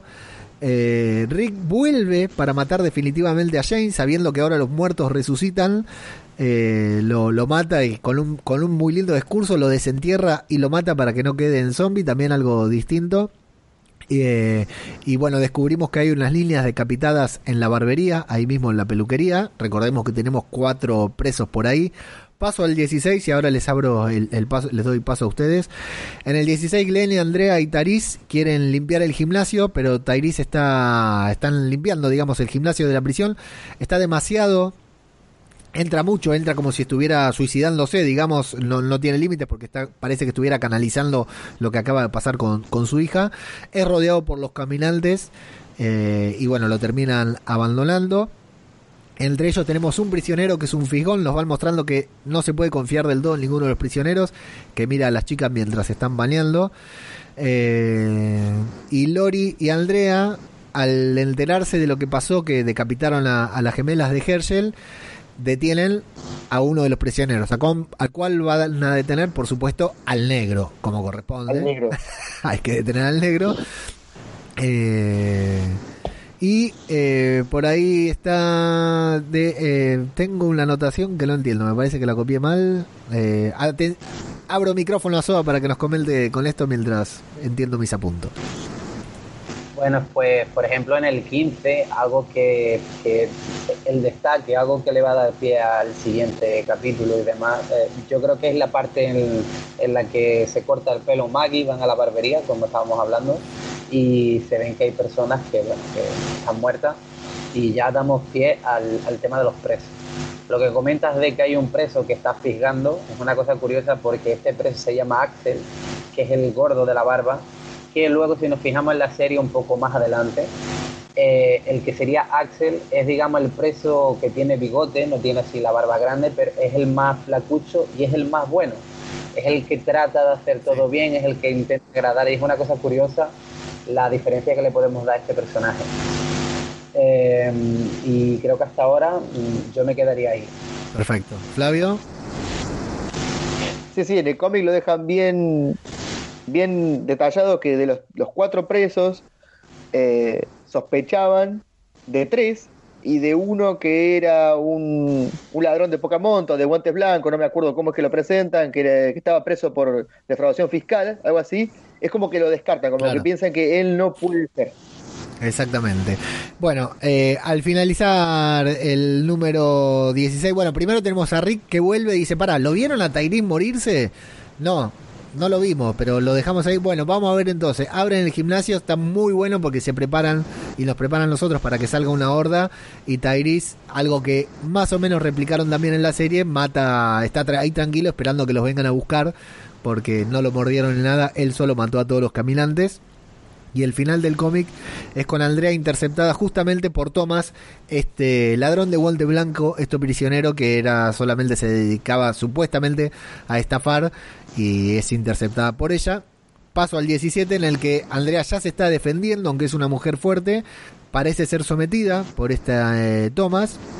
Eh, Rick está devastado por la muerte de las hijas de Herschel, cree que es su responsabilidad por haberlas llevado ahí y el otro hijo de Herschel le echa la culpa a su padre, a Herschel, por haberlos llevado ahí porque los está matando de a uno. Los reos, viéndose, eh, sintiéndose perseguidos porque justamente metieron preso al negro, eh, comienzan a preparar su motín. Carl acepta ser novio de Sofía. Y bueno, Andrea se libera de este Thomas, que esto sucede al principio y al final del cómic, se libera de Thomas. Eh, Rick la rescata, destroza la cara del prisionero a golpes. algo que va a pasar en la serie también, no con un prisionero, pero le revienta la boca a piñas. Y debaten, empiezan a debatar, so- por- porque la reacción de Rick es muy violenta, sobre instaurar algún tipo de regla. Y la que Rick quiere instaurar es si matas debes morir. Acá hago una más y ya les abro el micrófono. En- el número 18 hay- quiero destacar que las portadas de The Walking Dead, que son lo único que The Walking Dead tiene en color, tiene una trampa porque nos muestran a una persona ahorcada, siendo ahorcada, algo que no va a suceder después. ¿Cómo juega The Walking Dead siempre con esto de subvertir las expectativas, ¿no? De creer que van a ahorcar a alguien, que es lo que dice Rick en el cómic anterior y en este te lo muestran ahorcado y es algo que no pasa. Eh, acá Rick y Lori tienen problemas porque Lori no está de acuerdo con que Rick dicte esta sentencia marcial y dice que es un oficial, Rick dice que él es un oficial de la ley que la debe hacer cumplir y que Carl está muy asustado. Esto lo vemos, vemos a Carl muy asustado porque su padre se volvió loco. Dice, papá nos va a matar a nosotros también porque está sacado Rick, a quien también el apocalipsis empieza a hacer efecto. Tiene la mano rota Rick eh, y le muestra a Herschel quién es el que mató a sus hijas. Eh, ahí, eso, eso está muy bueno. Que dice, bueno, vení, este es el que mató a tus hijas. Herschel lo perdona, pero no va a impedir que lo maten. Va a permitir que lo maten, que lo juzguen. Y bueno, lo habían encerrado en la cámara frigorífica. No habíamos dicho que la cámara frigorífica la usaban de baño. dicen, en un momento dicen, bueno, no fue una idea inteligente haberla usado de baño durante tanto tiempo. Lo habían encerrado ahí en la cámara frigorífica. Dice, sáquenlo porque se va ahogar. Y lo llevan a una celda en donde Patricia eh, Patricia es la esposa o novia de Otis, que viene de la gente de Herschel. lo intenta dejar escapar, no quiere que eh, lo maten, no le gusta que lo vayan a matar, entonces intenta dejarlo escapar y Thomas, este reo, la ataca, la quiere matar, Maggie le vacía un cargador encima directamente al, al hombre este y una vez muerto, por idea de Herschel, se lo arrojan a los zombies directamente. Así que bueno, Dale y Andrea en todo ese momento tienen la idea de irse porque Rick se está volviendo un poco violento, porque Rick está tornando las cosas violentas, el liderazgo de Rick, nuevamente con lo que decía Soa, y finalmente los reos toman el control de, de la prisión. Ahora sí, Soa, te abro la línea para que puedas comentarnos todo lo de estos números, que hay mucho para comentar. Pues sí, bueno, eh, de hecho en el 17 tenía muchísimas anotaciones que no, que no las voy a decir todas porque más o menos hemos hablado un poco sobre cada, cada tema. Pero, por ejemplo, a mí sí que una cosa que me gustaría destacar, quitando de, que sabemos que los muertos resucitan, que va a matar a Shane, que Sofía le pide ser novio a Carl y todo esto. Eh, lo que sí que quiero comentar yo es en el tema ya de la discusión de grupo. O sea, cuando vemos que el grupo empieza a discutir hay que poner leyes, hay que imponer leyes. Eso es una parte que es muy interesante porque realmente es el verdadero drama aquí. O sea, aquí es cuando se están viendo quiénes, quiénes están realmente muertos en vida. O sea, quién, quiénes son los que necesitan todo esto. Entonces, sí que vemos que aquí ya, como es tendencia en muchas obras eh, a nivel literario y así, se empieza a recurrir a, términos que son muy conocidos, eh, como puede ser, por ejemplo, bíblico, como el hecho de si has matado, tienes que ser ejecutado, que es el famoso ojo, por ojo, o como en otros versículos bíblicos, quien viva espada, espada muere. y es algo bastante interesante de que a pesar de que desde el primer momento todos dejan ver siempre su parte humana, su parte de no, todo esto tiene que ser siempre bien y tal, y es como que sí que ya empiezo yo a ver que hay muchísima tendencia a que la carga se la dejan siempre a Rick, en plan, nosotros mm, nos parece bien o mal esto, pero que no se mancha las manos. Entonces cuando vemos aquí que realmente Rick también está evolucionando o involucionando en cierto sentido como líder, sí que está ejecutando su labor como tal, que es el líder va a proteger, va a hacer que sobrevivan y todo lo demás, pero ya es cuando se empieza a cargar la mochila de mierda. Y esto creo que es algo bastante destacable porque va a hacer que todo lo demás, las decisiones y todo esto, van a coger un cauce diferente. Y luego eh, creo que habíamos hablado del 18, ¿verdad? Sí. En lo que hablamos de Hersel, que, que le perdona y todo esto y que, bueno, no va a impedir que le maten ni nada. Sí que destacar esto también, que bueno, lo has mencionado, pero lo aprovecho, es el tema de Patricia. Patricia, que es la novia del famoso Otis, que en la serie es el cazador, que eh, mm, rebobinando un poco, en la serie sí que es verdad que va Shane con él y este hace que lo maten y entonces deja de aparecer en la serie, cosa que en el cómic no sucede y todavía tiene un poco de relevancia. Y bueno, esto poco más que Rick busca a Patricia por el tema este de los presos, de las amenazas y, demás. Flavio, toda esta movida de liderazgo. Eh, sí, se está empezando a cocinar eh, lo que también está muy bien plasmado en la serie cuando le eh, cuando la actitud violenta de Rick empieza a poner alerta a los demás. Pero la actitud violenta de Rick es como, como dice Soa, es porque siempre a él le toca eh, de poner el último clavo al ataúd de todo lo que está pasando. Siempre tiene que terminar eh, quedándose con la última palabra porque lo empujan a eso. Básicamente, aunque los demás no están de acuerdo con lo que determine, la decisión la tiene que terminar tomando Rick. Y se empieza a cocinarlo, bueno, lo que también vemos eh, tanto en la serie como en el cómic, que es un, una duda en ese liderazgo o intentar dividir el liderazgo por miedo a que Rick termine llevando el grupo hacia la muerte de todos. Exacto. Sí, coincido 100% porque es fundamental en la serie y en el cómic, acá en este punto, el liderazgo de Rick. Hace algunos números atrás, no muchos, vamos 18 números del cómic. De hecho, Flavio Soa y a los que están viendo en este momento, eh, les voy a, los voy a sorprender, voy a improvisar acá algo que nunca se hizo en vivo en YouTube. Vamos a, si no les parece mal, y si les parece mal también, no importa, vamos a llegar hasta el 25 porque si no no lo vamos a poder tratar bien y del 25 en del 26 en adelante tenemos una trama increíble que Vamos a estar, van a ser las 10, la- la- van a ser 3 horas más y vamos a estar acá todavía. Así que si no les parece mal, cortamos el 25 y luego, total, ya tenemos todos los resúmenes hechos. Reprogramamos para la próxima entrega y esto, eh, como, como hacen en las series, ¿viste? Como hacen en Juego de Tronos, que dividió la última temporada en dos. Bueno, lo vamos dividiendo, total, no hay Walking Dead ni nada y vamos especulando ahí con eso. ¿Les parece bien, Flavio Soa? Ahí está. De hecho, Está bien, esto está es bien.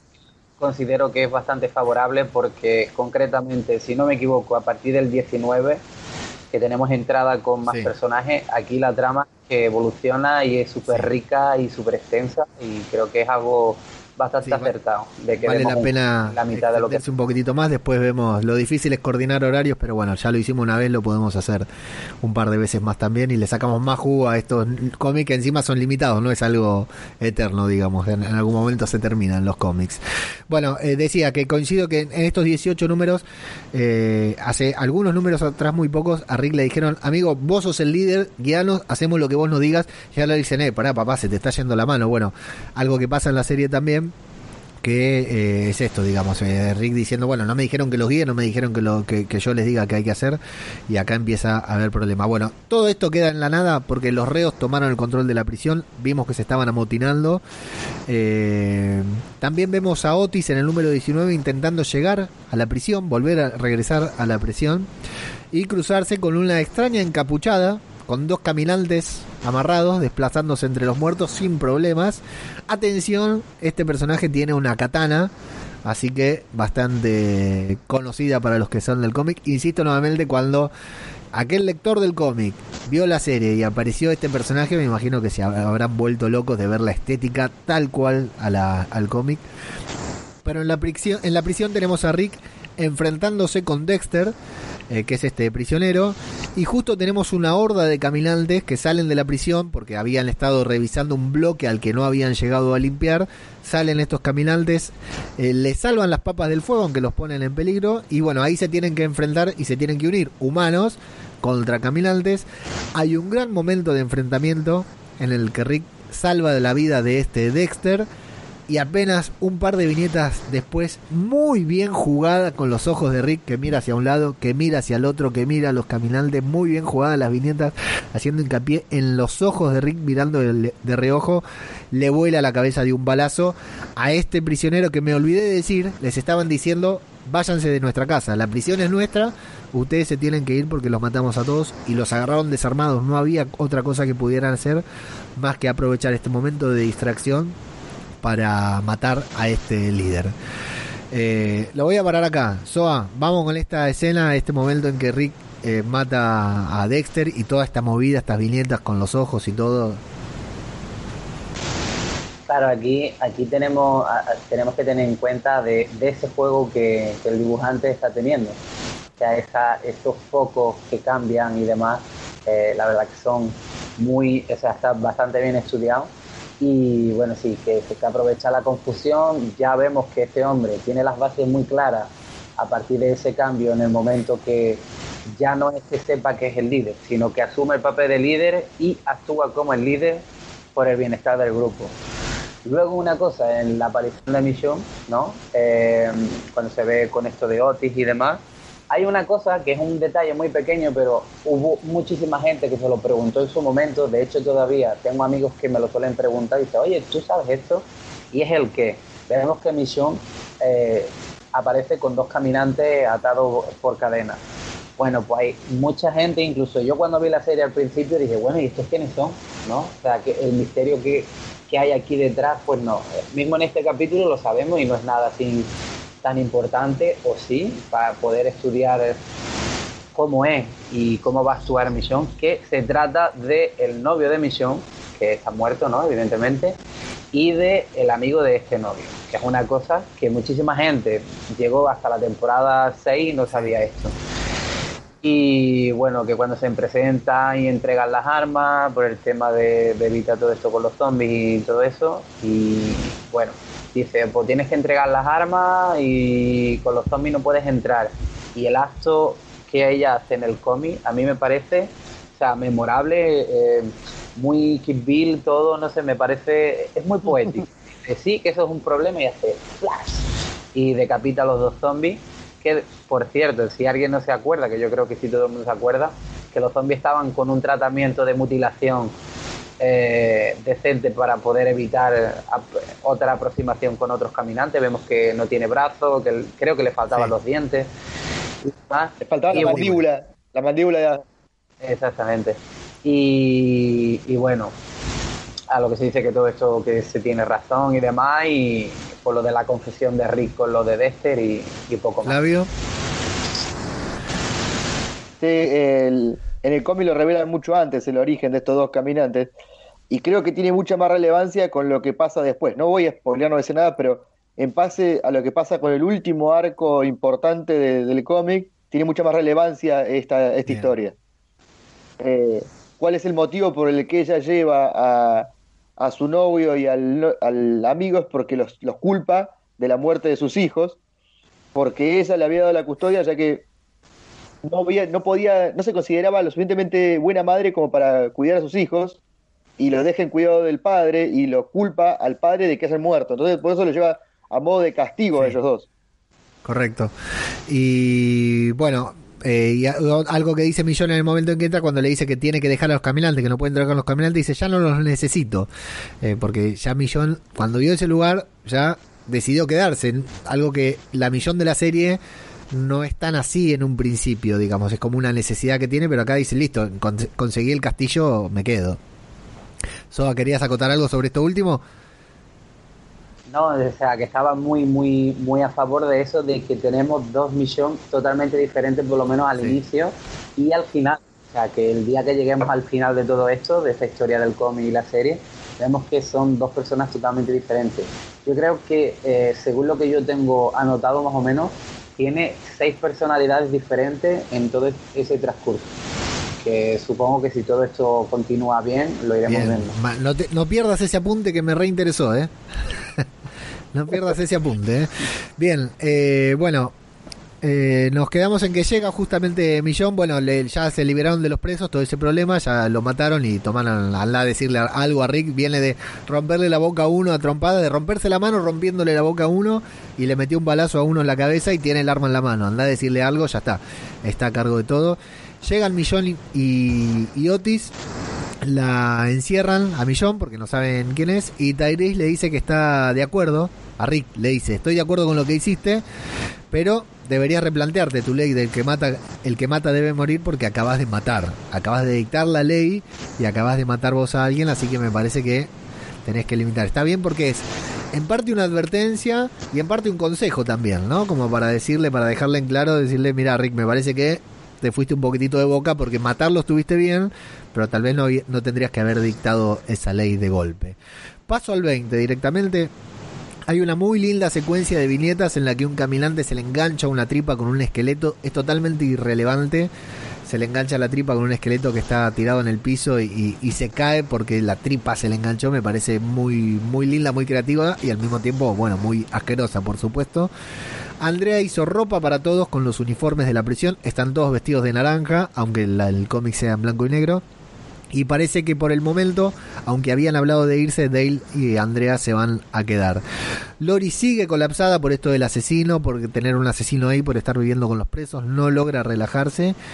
Eh, hay problemas entre Ricky y, y, Lori, nos empiezan a llevar también, o se empiezan a llevar mal. Millón y Tyrese no sé si mencioné en algún momento que Carol y Tyrese estaban en pareja. Eh, no sé si lo he mencionado, pero estaban en, un. Bien. Dijiste, dijiste que, que Tyrese se la ganó de mano bueno, pero se la ganó, por, por si hay alguien que lo leyó, se la ganó y listo, se la ganó en serio, eh, se ganó todo el paquete completo. Eh, Millón y Tyrese parece que tienen una química, a pesar de que Tyrese está en pareja. Y bueno, los ven ahí con, con onda los dos, que encima los dos son, eh, no sé si se puede decir negro en este podcast, pero los dos son negros o afroamericanos para ser políticamente correctos. Y bueno, cuando van a... Negro porque están blanco y negro, están pintados de negro, correcto. Podrían ser rojos, pero están pintados de negro. Cuando van a explorar la prisión, Allen, este personaje que no hemos mencionado mucho, pero que a lo largo de, que murió Donna, su mujer, que tiene dos hijos, eh, se la pasó en una depresión muy grande. Recién acá como que se empieza a soltar y es mordido, eh, se empezó a, revivir eh, recién en la prisión, a revivir de ánimo, ¿no? Es mordido y encuentran un generador eléctrico, un grupo electrógeno muy grande como Cliffhanger. Paso al 21 y les abro el micrófono. En el 21 tenemos esa escena en que Rick le corta la pierna a Len. Lo que pasa en el micrófono, en el micrófono, lo que pasa en el, eh, con Herschel en la serie, pasa en, con Allen en el cómic, le cortan eh, la pierna y cruzan los dedos porque los cuidados de Herschel puedan dar resultados. Eh, es un momento bastante tenso y bastante duro el momento en el que Rick dice, bueno, no fue la mordida lo que los mata, sino la infección, así que cortemos la pierna. Tairi se va al gimnasio a distraerse un poco, se encuentra con la señorita gimnasio, que es Millón, que estaba ahí entrenando también. Eh, Carol lo ve, los ve a lo lejos y ya le llama la atención que estos, bueno, se llevan bien acá, se llevan bien en el gimnasio. De hecho, creo que acá es cuando Millón lo reconoce, que él era un, eh, jugaba al fútbol americano. Y vemos también que Millón eh, está hablando sola, habla sola en el cómic, en las viñetas. Soa, algo que me haya olvidado, algo que quieras destacar aquí. Bueno, más bien ampliarlo. Uh, en el tema aquí, cuando entran en la cárcel y demás, vemos que Misión es una persona así bastante seria. ¿No? Vemos que desde el principio es bastante cerrada. Esto es un, es un planteamiento que se sigue conservando durante la trama, pero yo quiero hacer hincapié en, en cómo es ella. O sea, yo quiero que, que la gente que está escuchando sepa desde el primer momento, desde que la encontramos en el cómic, de cómo es ella y de por qué, de su forma de ser, se empareja con, con En este caso, como estás hablando de que sale al gimnasio, que va a entrenar, vemos que es una, que es una tía que es bastante deportista, demuestra en ciertos momentos una particularidad con, con lo masculino y así, que es algo que es como un canon roto de una mujer eh, ruda y tal, y es una cosa que, bueno, se llama la atención también juegan bastante al baloncesto, o sea que el tema deporte lo tiene como muy consciente. Y es por eso, como comentabas, que eh, reconoce de que Tairi era un, jugador de fútbol eh, a nivel profesional que luego nos cuenta que se lesiona y que tal, y que dejó de que su vida fue algo diferente. Y bueno, esto es para que sepamos más o menos cuál es la inclinación de ella con, con, con los hombres, por lo menos hasta, hasta este punto. Eh, lo que comentas de Carol, bueno, sea, la escena es un poco más, más dura, ¿no? De como, como se está comentando, de en España hay una expresión, yo no sé si allí también se usa, es de cuando una mujer o un, hombre, ¿no? Se baja al pilón, que es en esa escena que ella se baja, eh, se ve que Tairi la tiene a esta altura y entonces cuando Carol lo descubre. Lo que a mí me impresiona es de como la Carol que nos plasman en el cómic desde el primer momento. No es así tan maltratada, no es tan insegura, no es nada por el estilo, pero es justo en ese momento en el cómic en el que se demuestra que es la típica Carol de la serie, muy asustadiza, muy dependiente, muy... Entonces, lo que ella pretende hacer con esto es tragarse el problema y tratar de evitarlo, aunque luego veremos qué es lo que sucede con todo esto y bueno, eso como destaque de misión, que, es una cosa que me ha parecido interesante. Flavio, ¿cómo le decimos acá bajar al pilón? Bajar al pilón. Eh, No sé, yo lo que vi, yo lo que vi que Millón tenía alma de podcaster y andaba buscando el micrófono. sí, exactamente. Quería grabar un podcast dentro del apocalipsis. Sí, no sé por qué no lo anoté, lo pasé así muy por arriba, o sea, lo voy a decir en, en criollo acá para el conurbano bonaerense. Millón lo que hace con Tyrese en el gimnasio es hacerle un pete directamente, ¿no? Eh, así es como le decimos acá en criollo, Soa. Eh, en el número 22, eh, casi recibe otra sorpresa, igual que la de Millón, por parte de Carol, pero a Carol no le sale tan bien. ¿no? No, se animaba, de hecho le dice Tyrese, pensé que no te gustaba, porque Tyrese duerme con, con Carol a, ese punto, o sea, está en pareja, en, pareja en, la adentro de, de la prisión. Y Carol quiere hacer lo mismo que le vio haciendo a Millón, pero bueno, no, no se anima, no, no, no quiere, no lo hace. Eh, pero le dice, bueno, Tyrese, ya está, yo no voy a hacer esto, no soy para esto, cuando te levantas, te vas. O sea, se separan directamente, lo echa de la casa por haberle sido infiel, aunque no le dice aparentemente nada más. Eh, en el comedor Millón hace sociales con Lori y al regresar a la celda, eh, Lori encuentran a Carol con las venas cortadas delante de Sofía. Carol se cortó las venas en su celda delante de Sofía. Así que bueno, todo lo que se arma ahí a, a raíz de eso. Eh, Herschel le pide a Glenn, no se muere Carol, ¿no? Herschel le pide, y Millón se preocupa mucho. Millón sale corriendo cuando se entera de que a Carol, le, eh, Carol se cortó las venas. Herschel le pide a Glenn y a Maggie que no desaparezcan. Se habían borrado estos, cada tanto nos dijimos también, se borraban para tener sexo y estar en, como de luna de miel solos, como todo adolescente. Y Herschel le dice: Mire, muchachos, yo ya sé, ya entendí lo que hacen, viven en pecado, pero en esta tierra hoy en día, en este mundo tal como hoy, todos vivimos en pecado. Lo único que les pido es que no se desaparezcan porque yo me preocupo. Eh, y Millón coquetea con. Está, vuelve a co coquetear, coquetear perdón, con Tyrese. Y al verlos, Rick tiene una violenta, excesivamente violenta discusión con Tyrese. Eh, que termina con, con, una pelea en puñetazos. Avanzo con la pelea y luego seguimos, les doy pie. Eh, en el número 23, la pelea entre Tyrese y Rick es sumamente violenta, es una pelea muy fuerte porque son dos personajes muy fuertes. Eh, y hasta acá también es fuerte verlo en el cómic porque eran dos personajes que se llevaban muy bien, de hecho se lo gritan mientras están peleando, son dos amigos, dos líderes que se están que, que, que se complementan muy bien en el liderazgo. Y la pelea es muy violenta eh, tanto por los golpes que se dan como por lo que se dicen, porque Rick le habla, se van acusando Rick de haber matado al novio de, de su hija, eh, Tyree de haber matado al prisionero, a Dexter en el, en el, hace un par de números atrás. Eh, Rick está convencido, está empecinado en echarle la culpa a él, eh, eh, la culpa del suicidio de Carol, del intento de suicidio de Carol. También ahí es cuando le recuerda lo de Chris, el hijo de el novio de su hija. Y Tyrese le habla sobre este momento en el que él mató al reo, todos los gritos, todo delante de todo, todas cosas que eran secretos entre ellos, que se terminan develando de entre ellos eh, en el piso. Terminan cayendo al piso violentamente, es todo el número sobre la pelea prácticamente, terminan cayendo al piso desde un balcón al piso de abajo, a punto tal de que están rotos y casi por desvanecerse.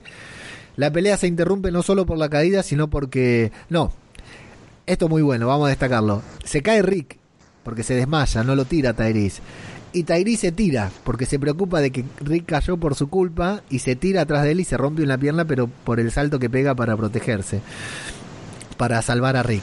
En ese interín muere Allen, que había sido mordido y le habían cortado la pierna. Finalmente muere. Carol se salva eh, y Rick termina desmayado. Hasta acá, Soa. Pues bueno, de, del 22, eh, algo que continuó con el tema de misión, que, es una cosa que me gusta destacarla. Eh, lo primero, cuando vemos que ella está hablando sola, ella se enfada muchísimo, negando de que no está hablando con nadie. Después de esta escena, creo recordar que es cuando Carol se despierta, tiene esa discusión con Tairis y demás por el tema de la felación y, y todo esto. Bueno, en la parte en la que Herschel habla con Maggie después de tener relaciones con Glenn, ¿no? Eh, aquí vemos por parte de Herschel la aprobación, incluso dice que, que, se casen y que hagan las cosas bien, como estábamos comentando. Esto es algo importante porque yo como lector eh, detecté de que era una especie de despedida. Algo, algo a mí me estaba diciendo, bien. aquí hay algo que, que él está, él ya está focalizado de que su hija deja de ser una niña y de que va a tener una cierta desvinculación con ella, que luego bueno, ya analizaremos un poco más adelante. Eh, luego una parte destacable de Carol y el tema de Misión y Tiris, que, Tairis, que, que quería comentar es de, de, que en la parte en la que se vuelvan a encontrar Misión y Tairis, eh, ella, bueno, se insinúa un poco, ¿no? Le dice, oye, que si te hace falta algo, ya sabes dónde estoy y no sé cuánto. Y vemos que aquí Tairis quiere y no quiere. Dice, oye, no me hagas joderla más, ¿vale? Que no. Entonces, ella aquí me hace muchísima gracia la subida y la bajada de escaleras que hace, porque aquí nos demuestra de que puede ser una gran hija de puta y que luego no deja de perder su lado humano. ¿Por qué digo esto? Eh, en ese momento que se le insinúa y demás, eh, ¿qué es lo más fácil hacer cuando tienes una competición con otra persona, en este caso entre dos mujeres? Pues creo que llamaba a Caro como de, de puta, flaca, blanca de mierda y cosas así. Eh, después de esto, que es cuando aparece Rick y todo esto, que dice, oye, que es que se ha cortado las venas. su lado humano de misión es cuál.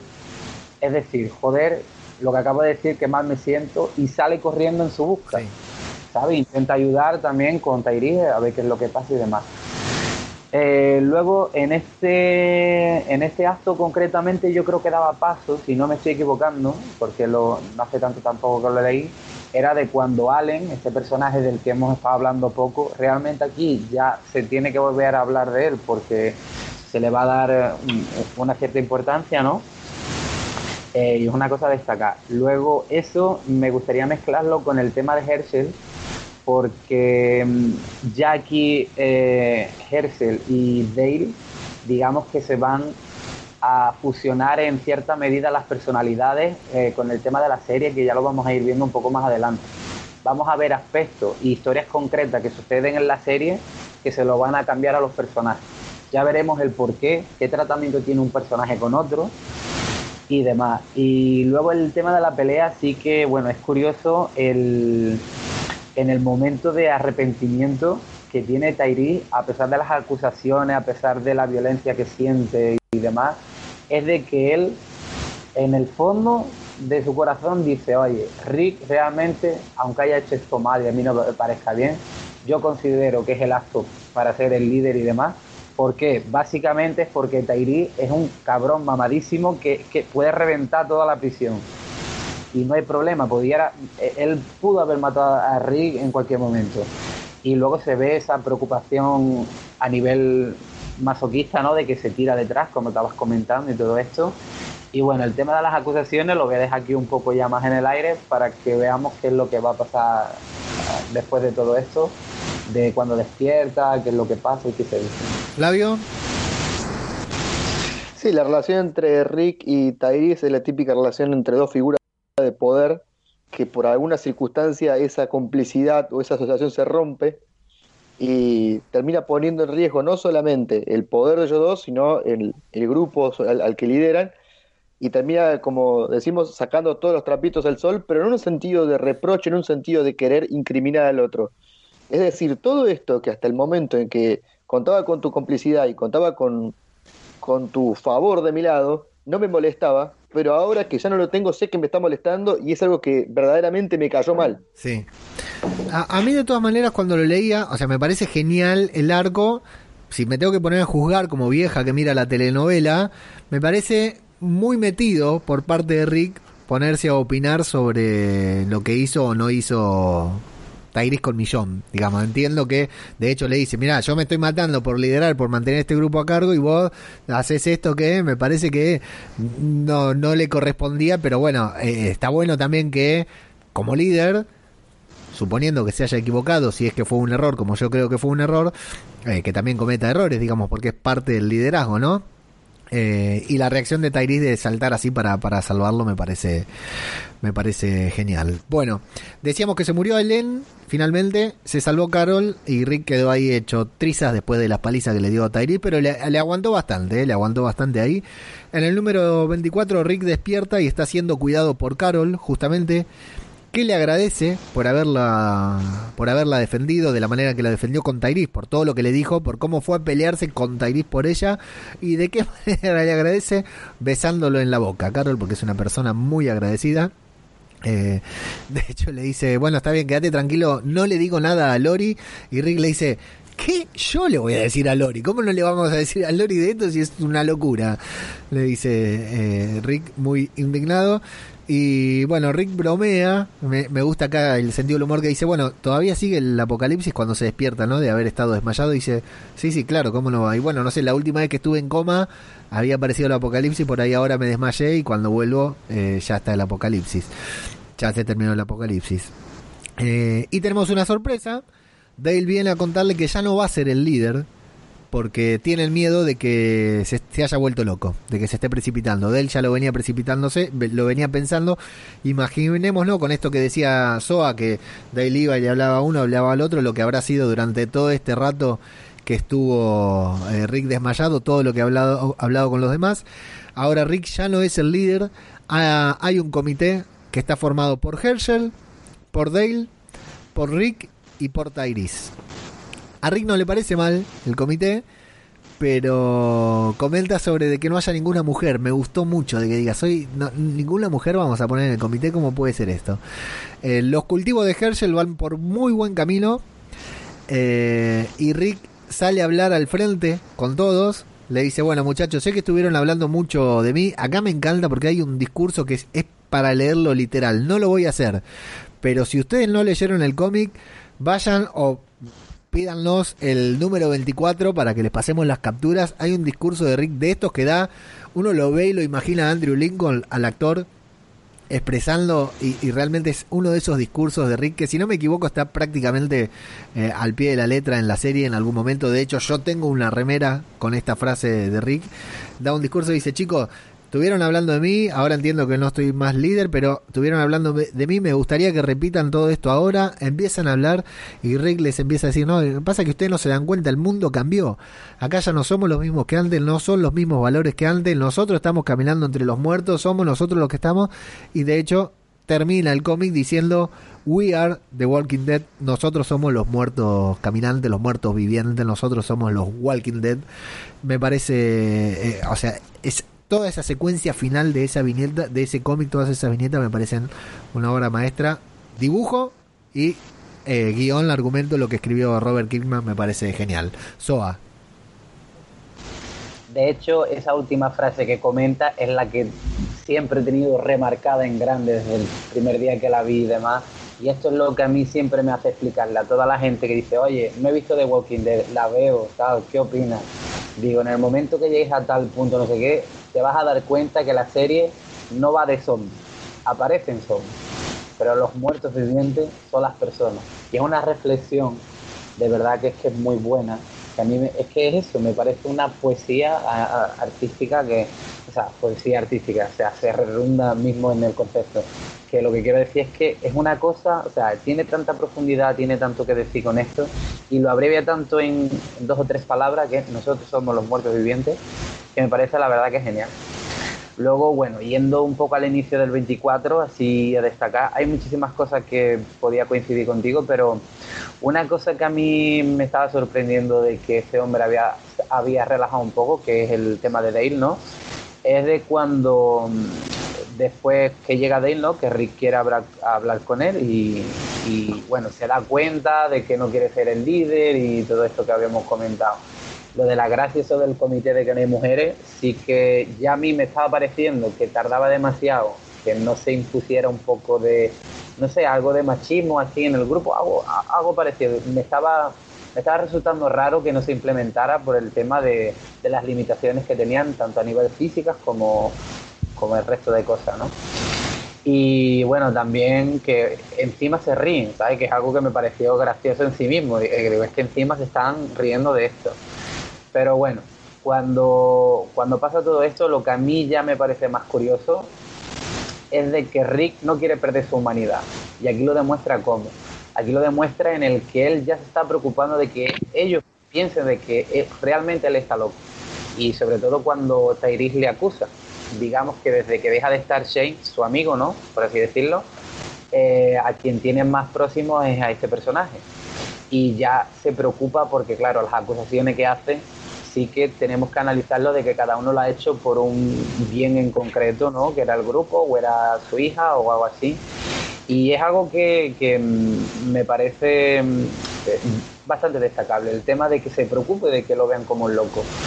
Y bueno, esto se lo pregunta a Dale y esto es lo más curioso. Después de que Dale es una persona que ha intentado meter en mierda al principio y luego no, luego quiere proteger, luego, luego otra vez se vuelve, ¿sabes? Un poco así de descontrolado en este sentido. Su respuesta tal cual es que no lo sabe, que le da igual, que lo que él quiere es que estén bien. O sea, me da igual si matas a no sé qué, si viola a un niño, que yo lo que quiero es que el grupo esté bien y sobreviva. Esa es la preocupación que tiene el hombre, pero que ya digo, o sea, quiero solución. Es muy alemán, no quiero problema, quiero solución. Eh, me da igual. Y es algo que me pareció curioso. Luego ya en la parte final eh, del 24, cuando Tairis le responde con las mismas cosas, que le tacha de haber perdido la cabeza, que enloquece y todo este tipo de cosas, que, que bueno, que eso es lo que sí que le da pie al discurso, a, a, que Rick reflexione de que los muertos vivientes son ellos. Es a raíz de esto, o sea, de cuando su nuevo amigo, digamos, que está unido, le dice de, oye, yo he perdido la cabeza, pero es que tú también porque has hecho esto y lo otro. Es cuando se empieza esa reflexión a Rick. Y bueno, hasta ahí. Flavio. Eh, cuando da el discurso Rick, ese discurso tan importante que termina con el We Are the Walking Dead, eh, no, no, cuando leí no podía dejar de recordar la frase que vos dijiste varias veces en el podcast, que The Walking Dead no es una serie de zombies, sino es una serie de relaciones personales en un mundo donde hay zombies. Y lo deja más que claro con lo que está diciendo Rick. Eh, el mundo es de ellos, nosotros somos los que estamos invadiendo el mundo de los zombies y ahí deja demasiado claro el punto de que eh, lo importante no es solamente el subsistir en un mundo que hay zombies. Sí, sabemos que si salimos afuera hay zombies y que nos pueden comer. Lo importante es que subsistamos nosotros como sociedad, que volvamos a ser una sociedad, no un grupo de, de salvajes, y que la diferencia que tienen como grupo no sea lo que termine provocando que se maten entre ellos mismos, más allá de los zombies. Claro. Y lo del, con respecto a cuando hacen el chiste de no hay mujeres en el grupo de, de, de liderazgo, creo que también dejan la base sentada de lo que va a venir después, que los personajes femeninos fuertes empiezan a tener preponderancia. Tanto Andrea como Millón eh, empiezan a tener preponderancia de este punto en adelante. Sí, sí, sí, sí. Creo que es un anticipo de lo que viene después. El chiste que, que hacen ahí es un anticipo de lo que Sí, viene sí, después. en cierta manera, ¿quién iba a ser líder? Lori. Lori, la verdad que no estaba para liderar ni en la serie ni en el cómic. Eh, Carol.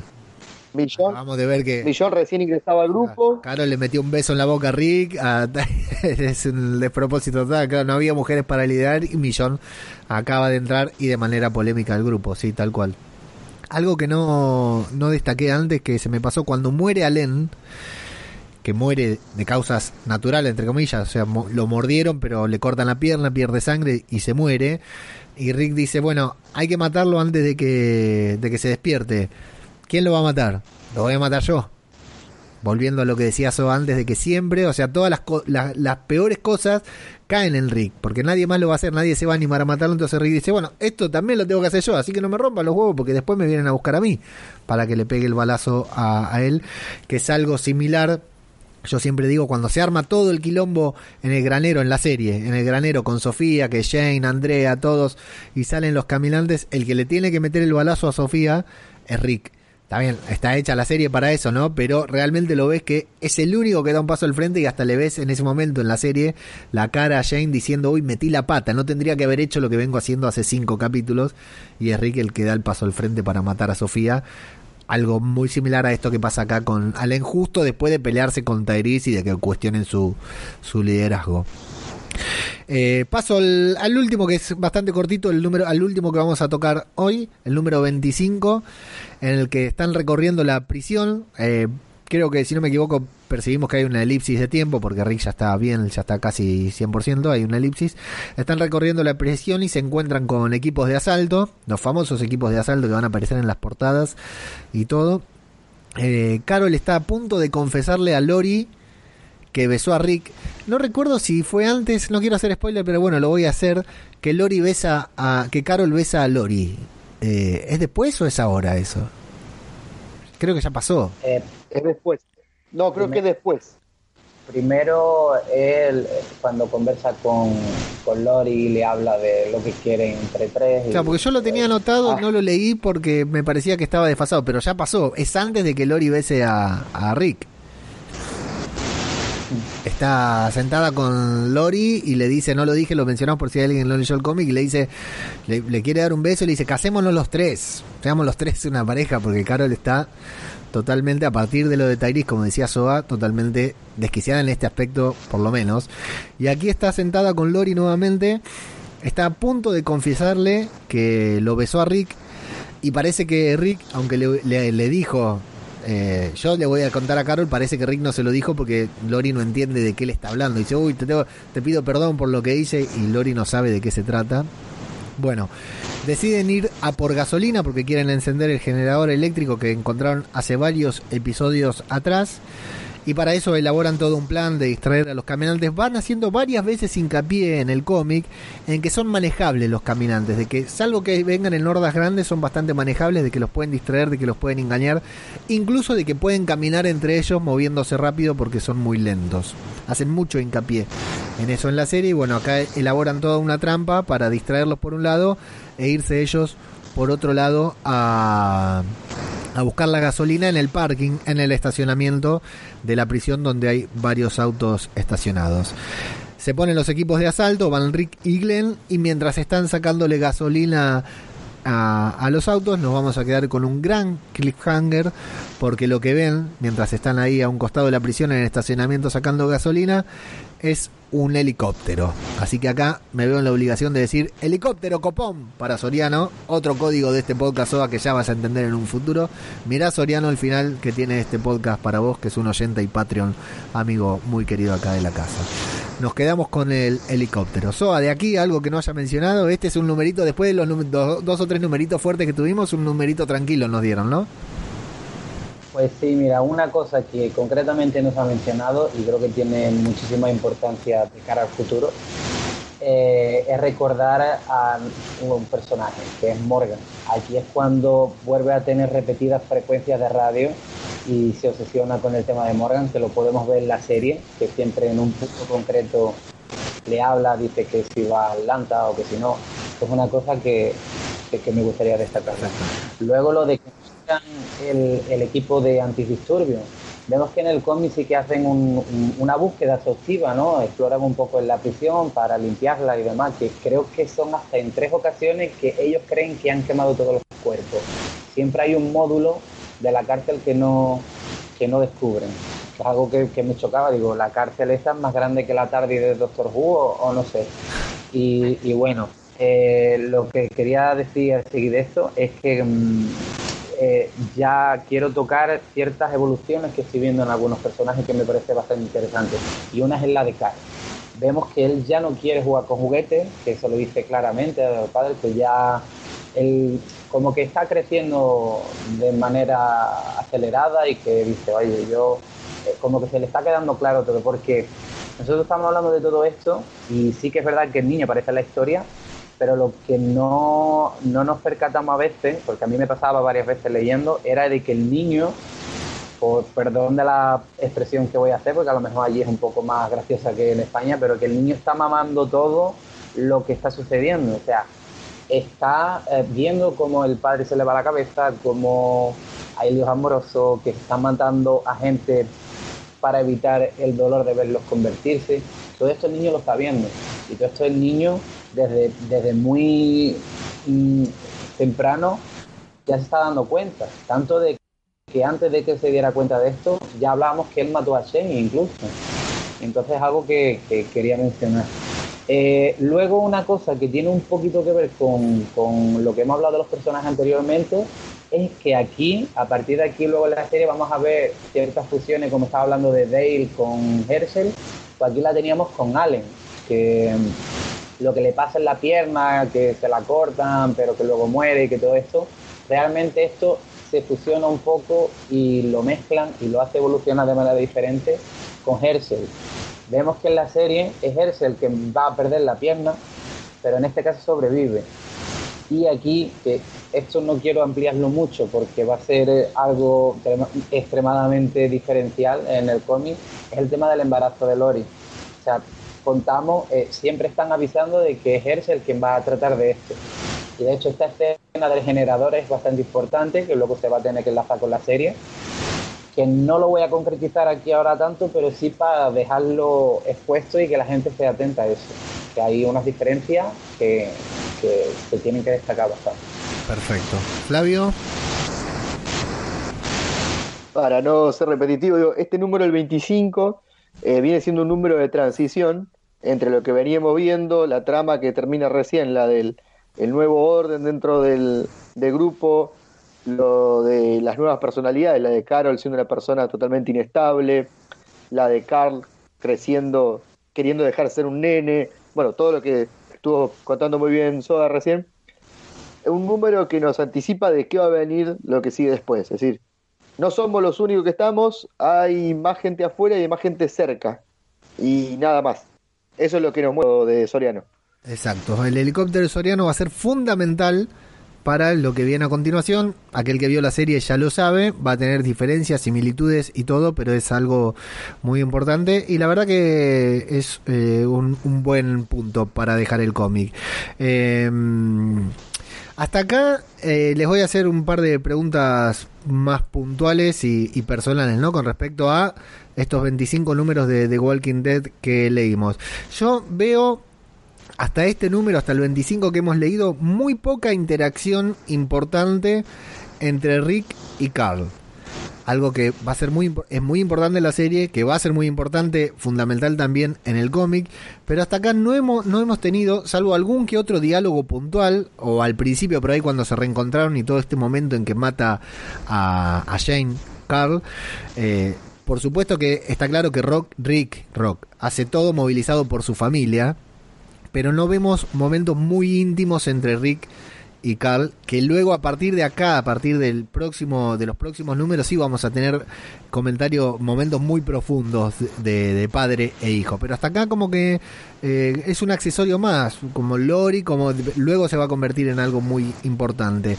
Eh, Soa, de, de, todo este arco de estos 25 números, eh, no sé, personaje favorito, momento favorito, trama favorita. O sea, es que hasta el 25 eh, es complicado porque se me queda la mitad del, del, del inicio de, de, de, mi opinión concretamente. Claro. O sea, yo si me espero dos o tres numeritos más, diría que Mission es quien me gusta. Eh, por, por, la evolución que va a llevar como persona. Pero sí que es verdad que, bueno, o sea, puede que sea algo típico la opinión, pero en este momento quien, quien realmente me gusta es Rick. Bien. Porque amplía mucho más el, el abanico psicológico. Eh, es mucho más que en la serie. Eh, se demuestra más personas realmente. Y bueno, y hasta ahora, o sea, no tenemos muchísimas opciones porque nos damos cuenta que personajes como Andrea, que son muy buenos y demás, le faltan esa madurez. O sea, incluso Car, este tema que estás comentando, que según he leído yo, yo no sé si es verdad, eh, dicen que el autor hizo esto porque le recordaba una etapa concreta con su padre, de que no tuvo la relación que quería tener y luego la recuperó a base de los años y, y, le fue dando un tratamiento que es bastante acertado bajo mi punto de vista. Y yo me sentí muy identificado también porque tuve una situación muy similar con el personal y que, que ya digo, no sé si es cierto, lo he leído por ahí, pero no, no sé, no, no he leído nada del autor que concretice que eso es verdad ni nada de eso. Flavio, de, de estos 25 números. Eh, sí, primero voy al tema de la relación entre Rick y Carl. Lo que, lo que veo es que Rick y Carl no llevan, no nos muestran la relación que después vemos más adelante en, en, en, en la historia, porque básicamente Rick está más concentrado en, en, ser el líder del grupo y a lo que el, la situación lo empuja que a la familia en sí. Eh, yo creo que a partir de acá después vemos una diferencia entre la familia, propiamente Rick, entre los Grimes y el resto del grupo. Más, más adelante, sobre todo lo que pasa en un par de números, no, ustedes saben de qué hablo, no quiero spoiler. Sí.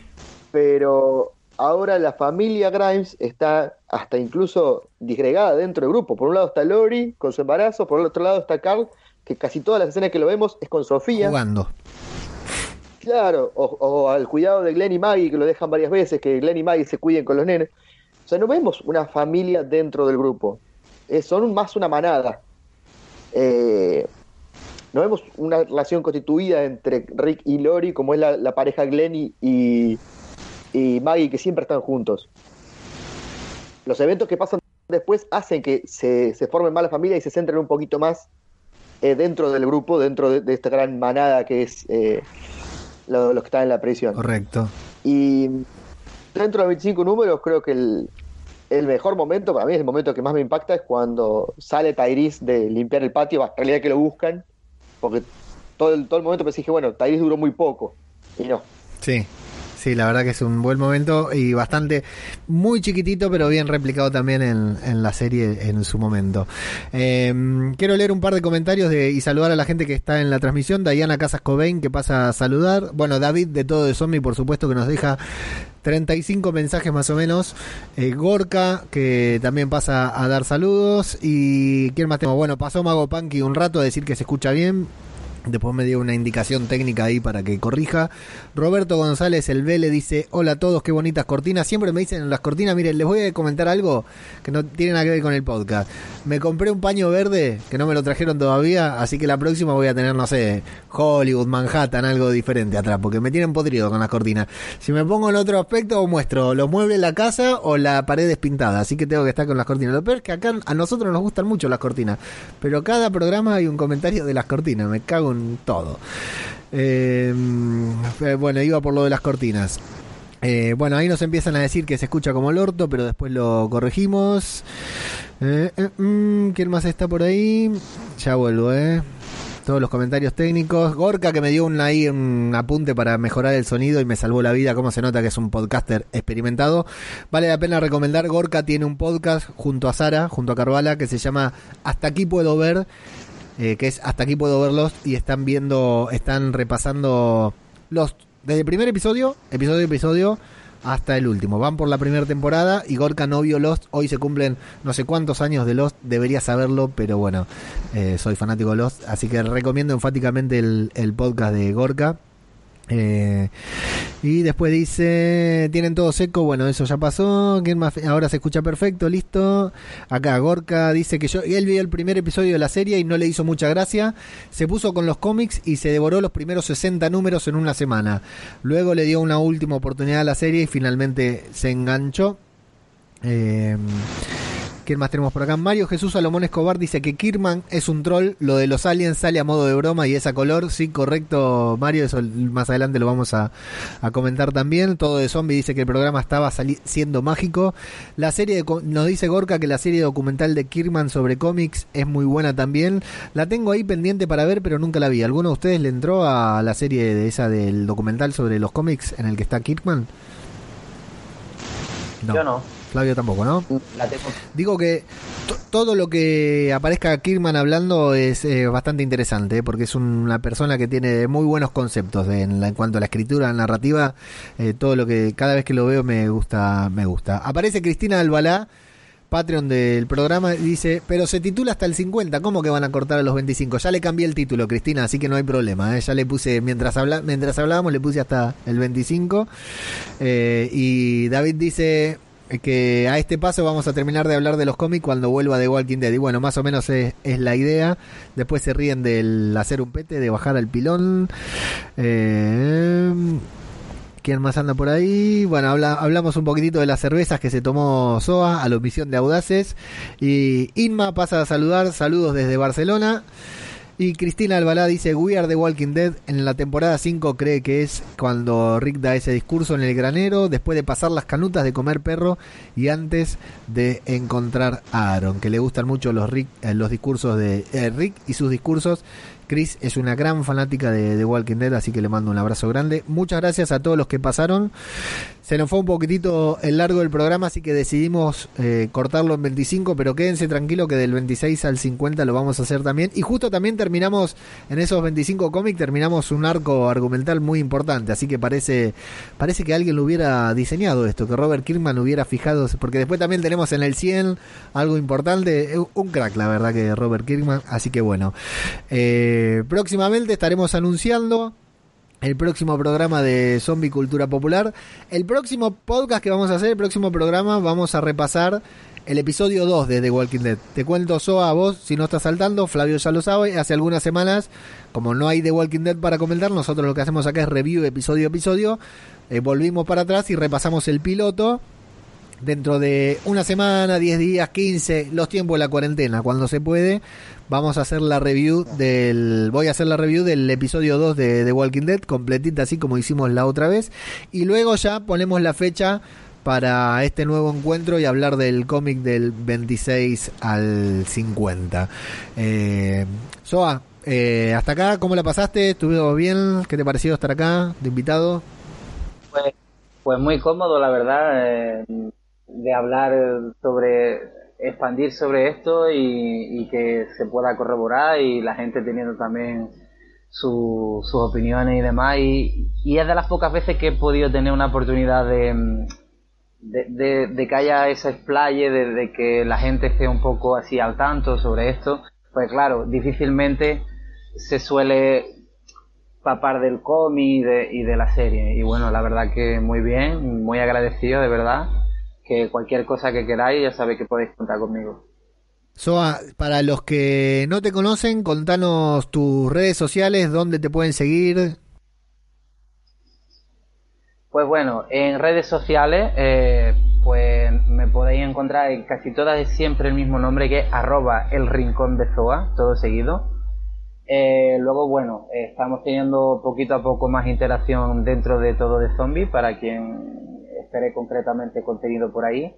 Y bueno, poco a poco iremos teniendo novedades por otro, por otros canales o unas vías más externas que, eso ya se irá diciendo y la gente que tenga ganas y quiera y quiera echar una charla o cualquier cosa, estamos ahí. Bueno, nosotros te vamos a invitar a vos y a todos los que están escuchando también. A, nosotros en Telegram somos adictos al Telegram, nos manejamos en, en varios grupos. La gran mayoría de los que están acá comentando son oyentes del, co- del podcast, podcasters también, amigos y que participan e interactuamos en los grupos de Telegram, así como con David de Todo de Zombie, que estamos en el grupo de Telegram de, de The Walking Dead. Tenemos otro grupo que es de Marvel y así nos hacemos un grupo para cada pasión para poder espa- explayarnos Así que ahí en los enlaces del podcast te vamos a invitar. Yo agradezco nuevamente a David de Todo de Zombie que nos vinculó, nos presentó.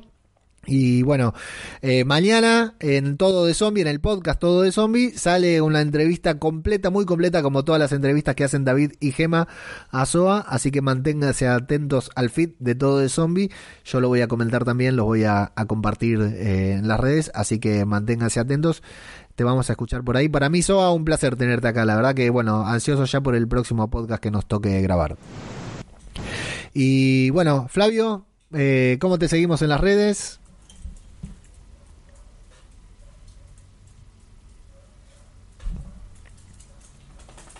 Pará, pará, pará, pará. Justo haberlo conocido. Repetí. Flavio, ¿cómo te seguimos en las redes? Porque no salía tu audio, perdón.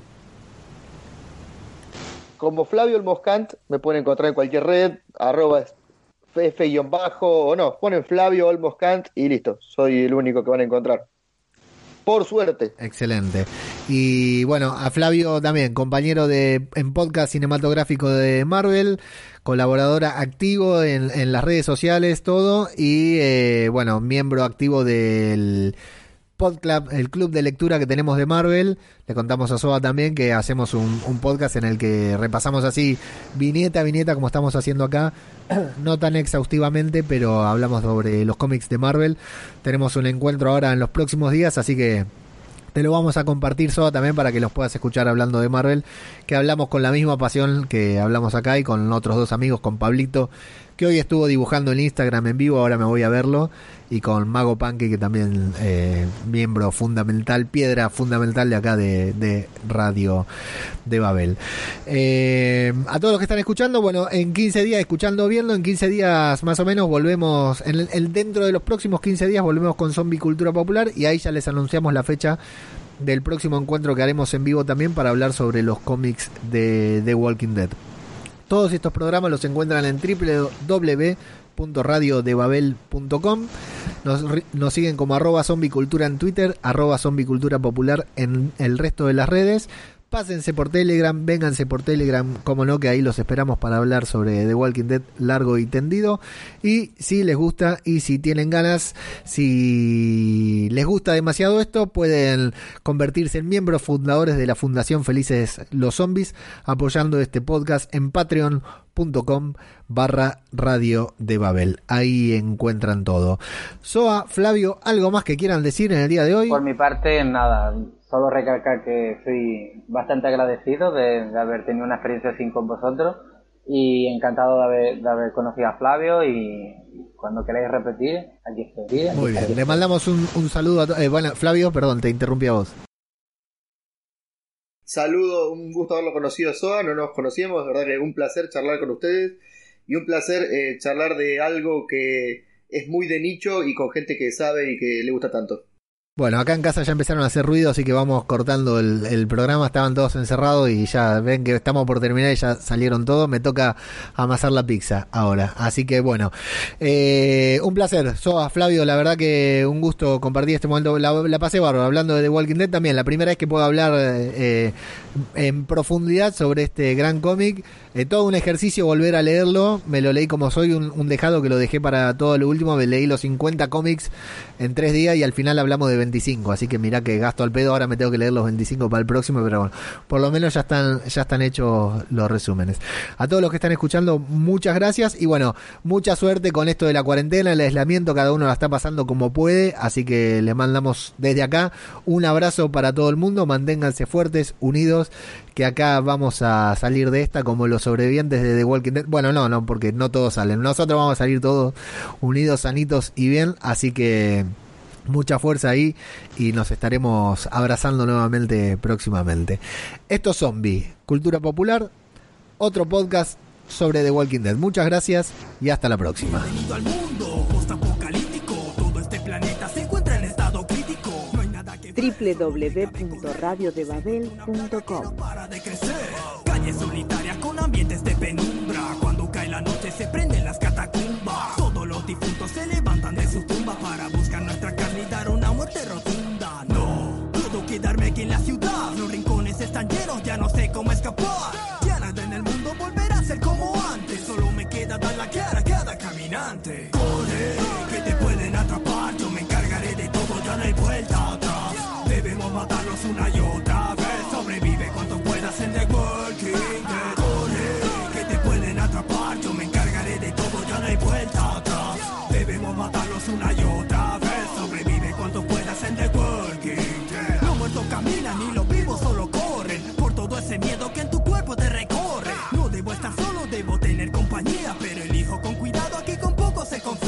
Mientras pasan días, la comida se nos gasta. Conseguir un poco para el grupo no nos basta. Debemos saquear, cada uno debe pelear. Reforzar nuestras defensas para poderlo bloquear.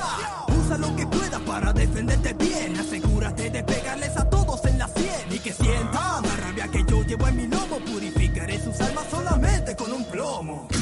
Nada será fácil para ti. ¿Tú piensas que este cuento contiene un final feliz? Pues ¿qué pasa cuando ves un ser querido convertido?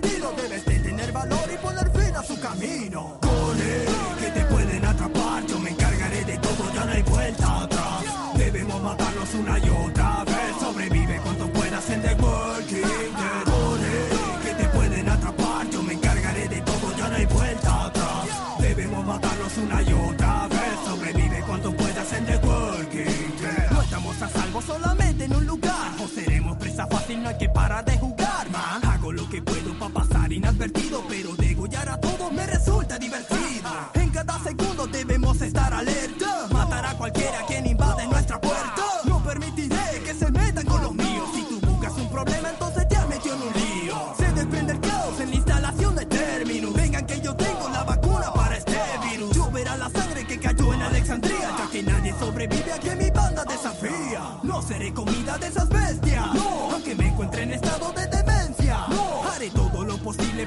podamos vencer. Veamos cuánto tiempo aguantas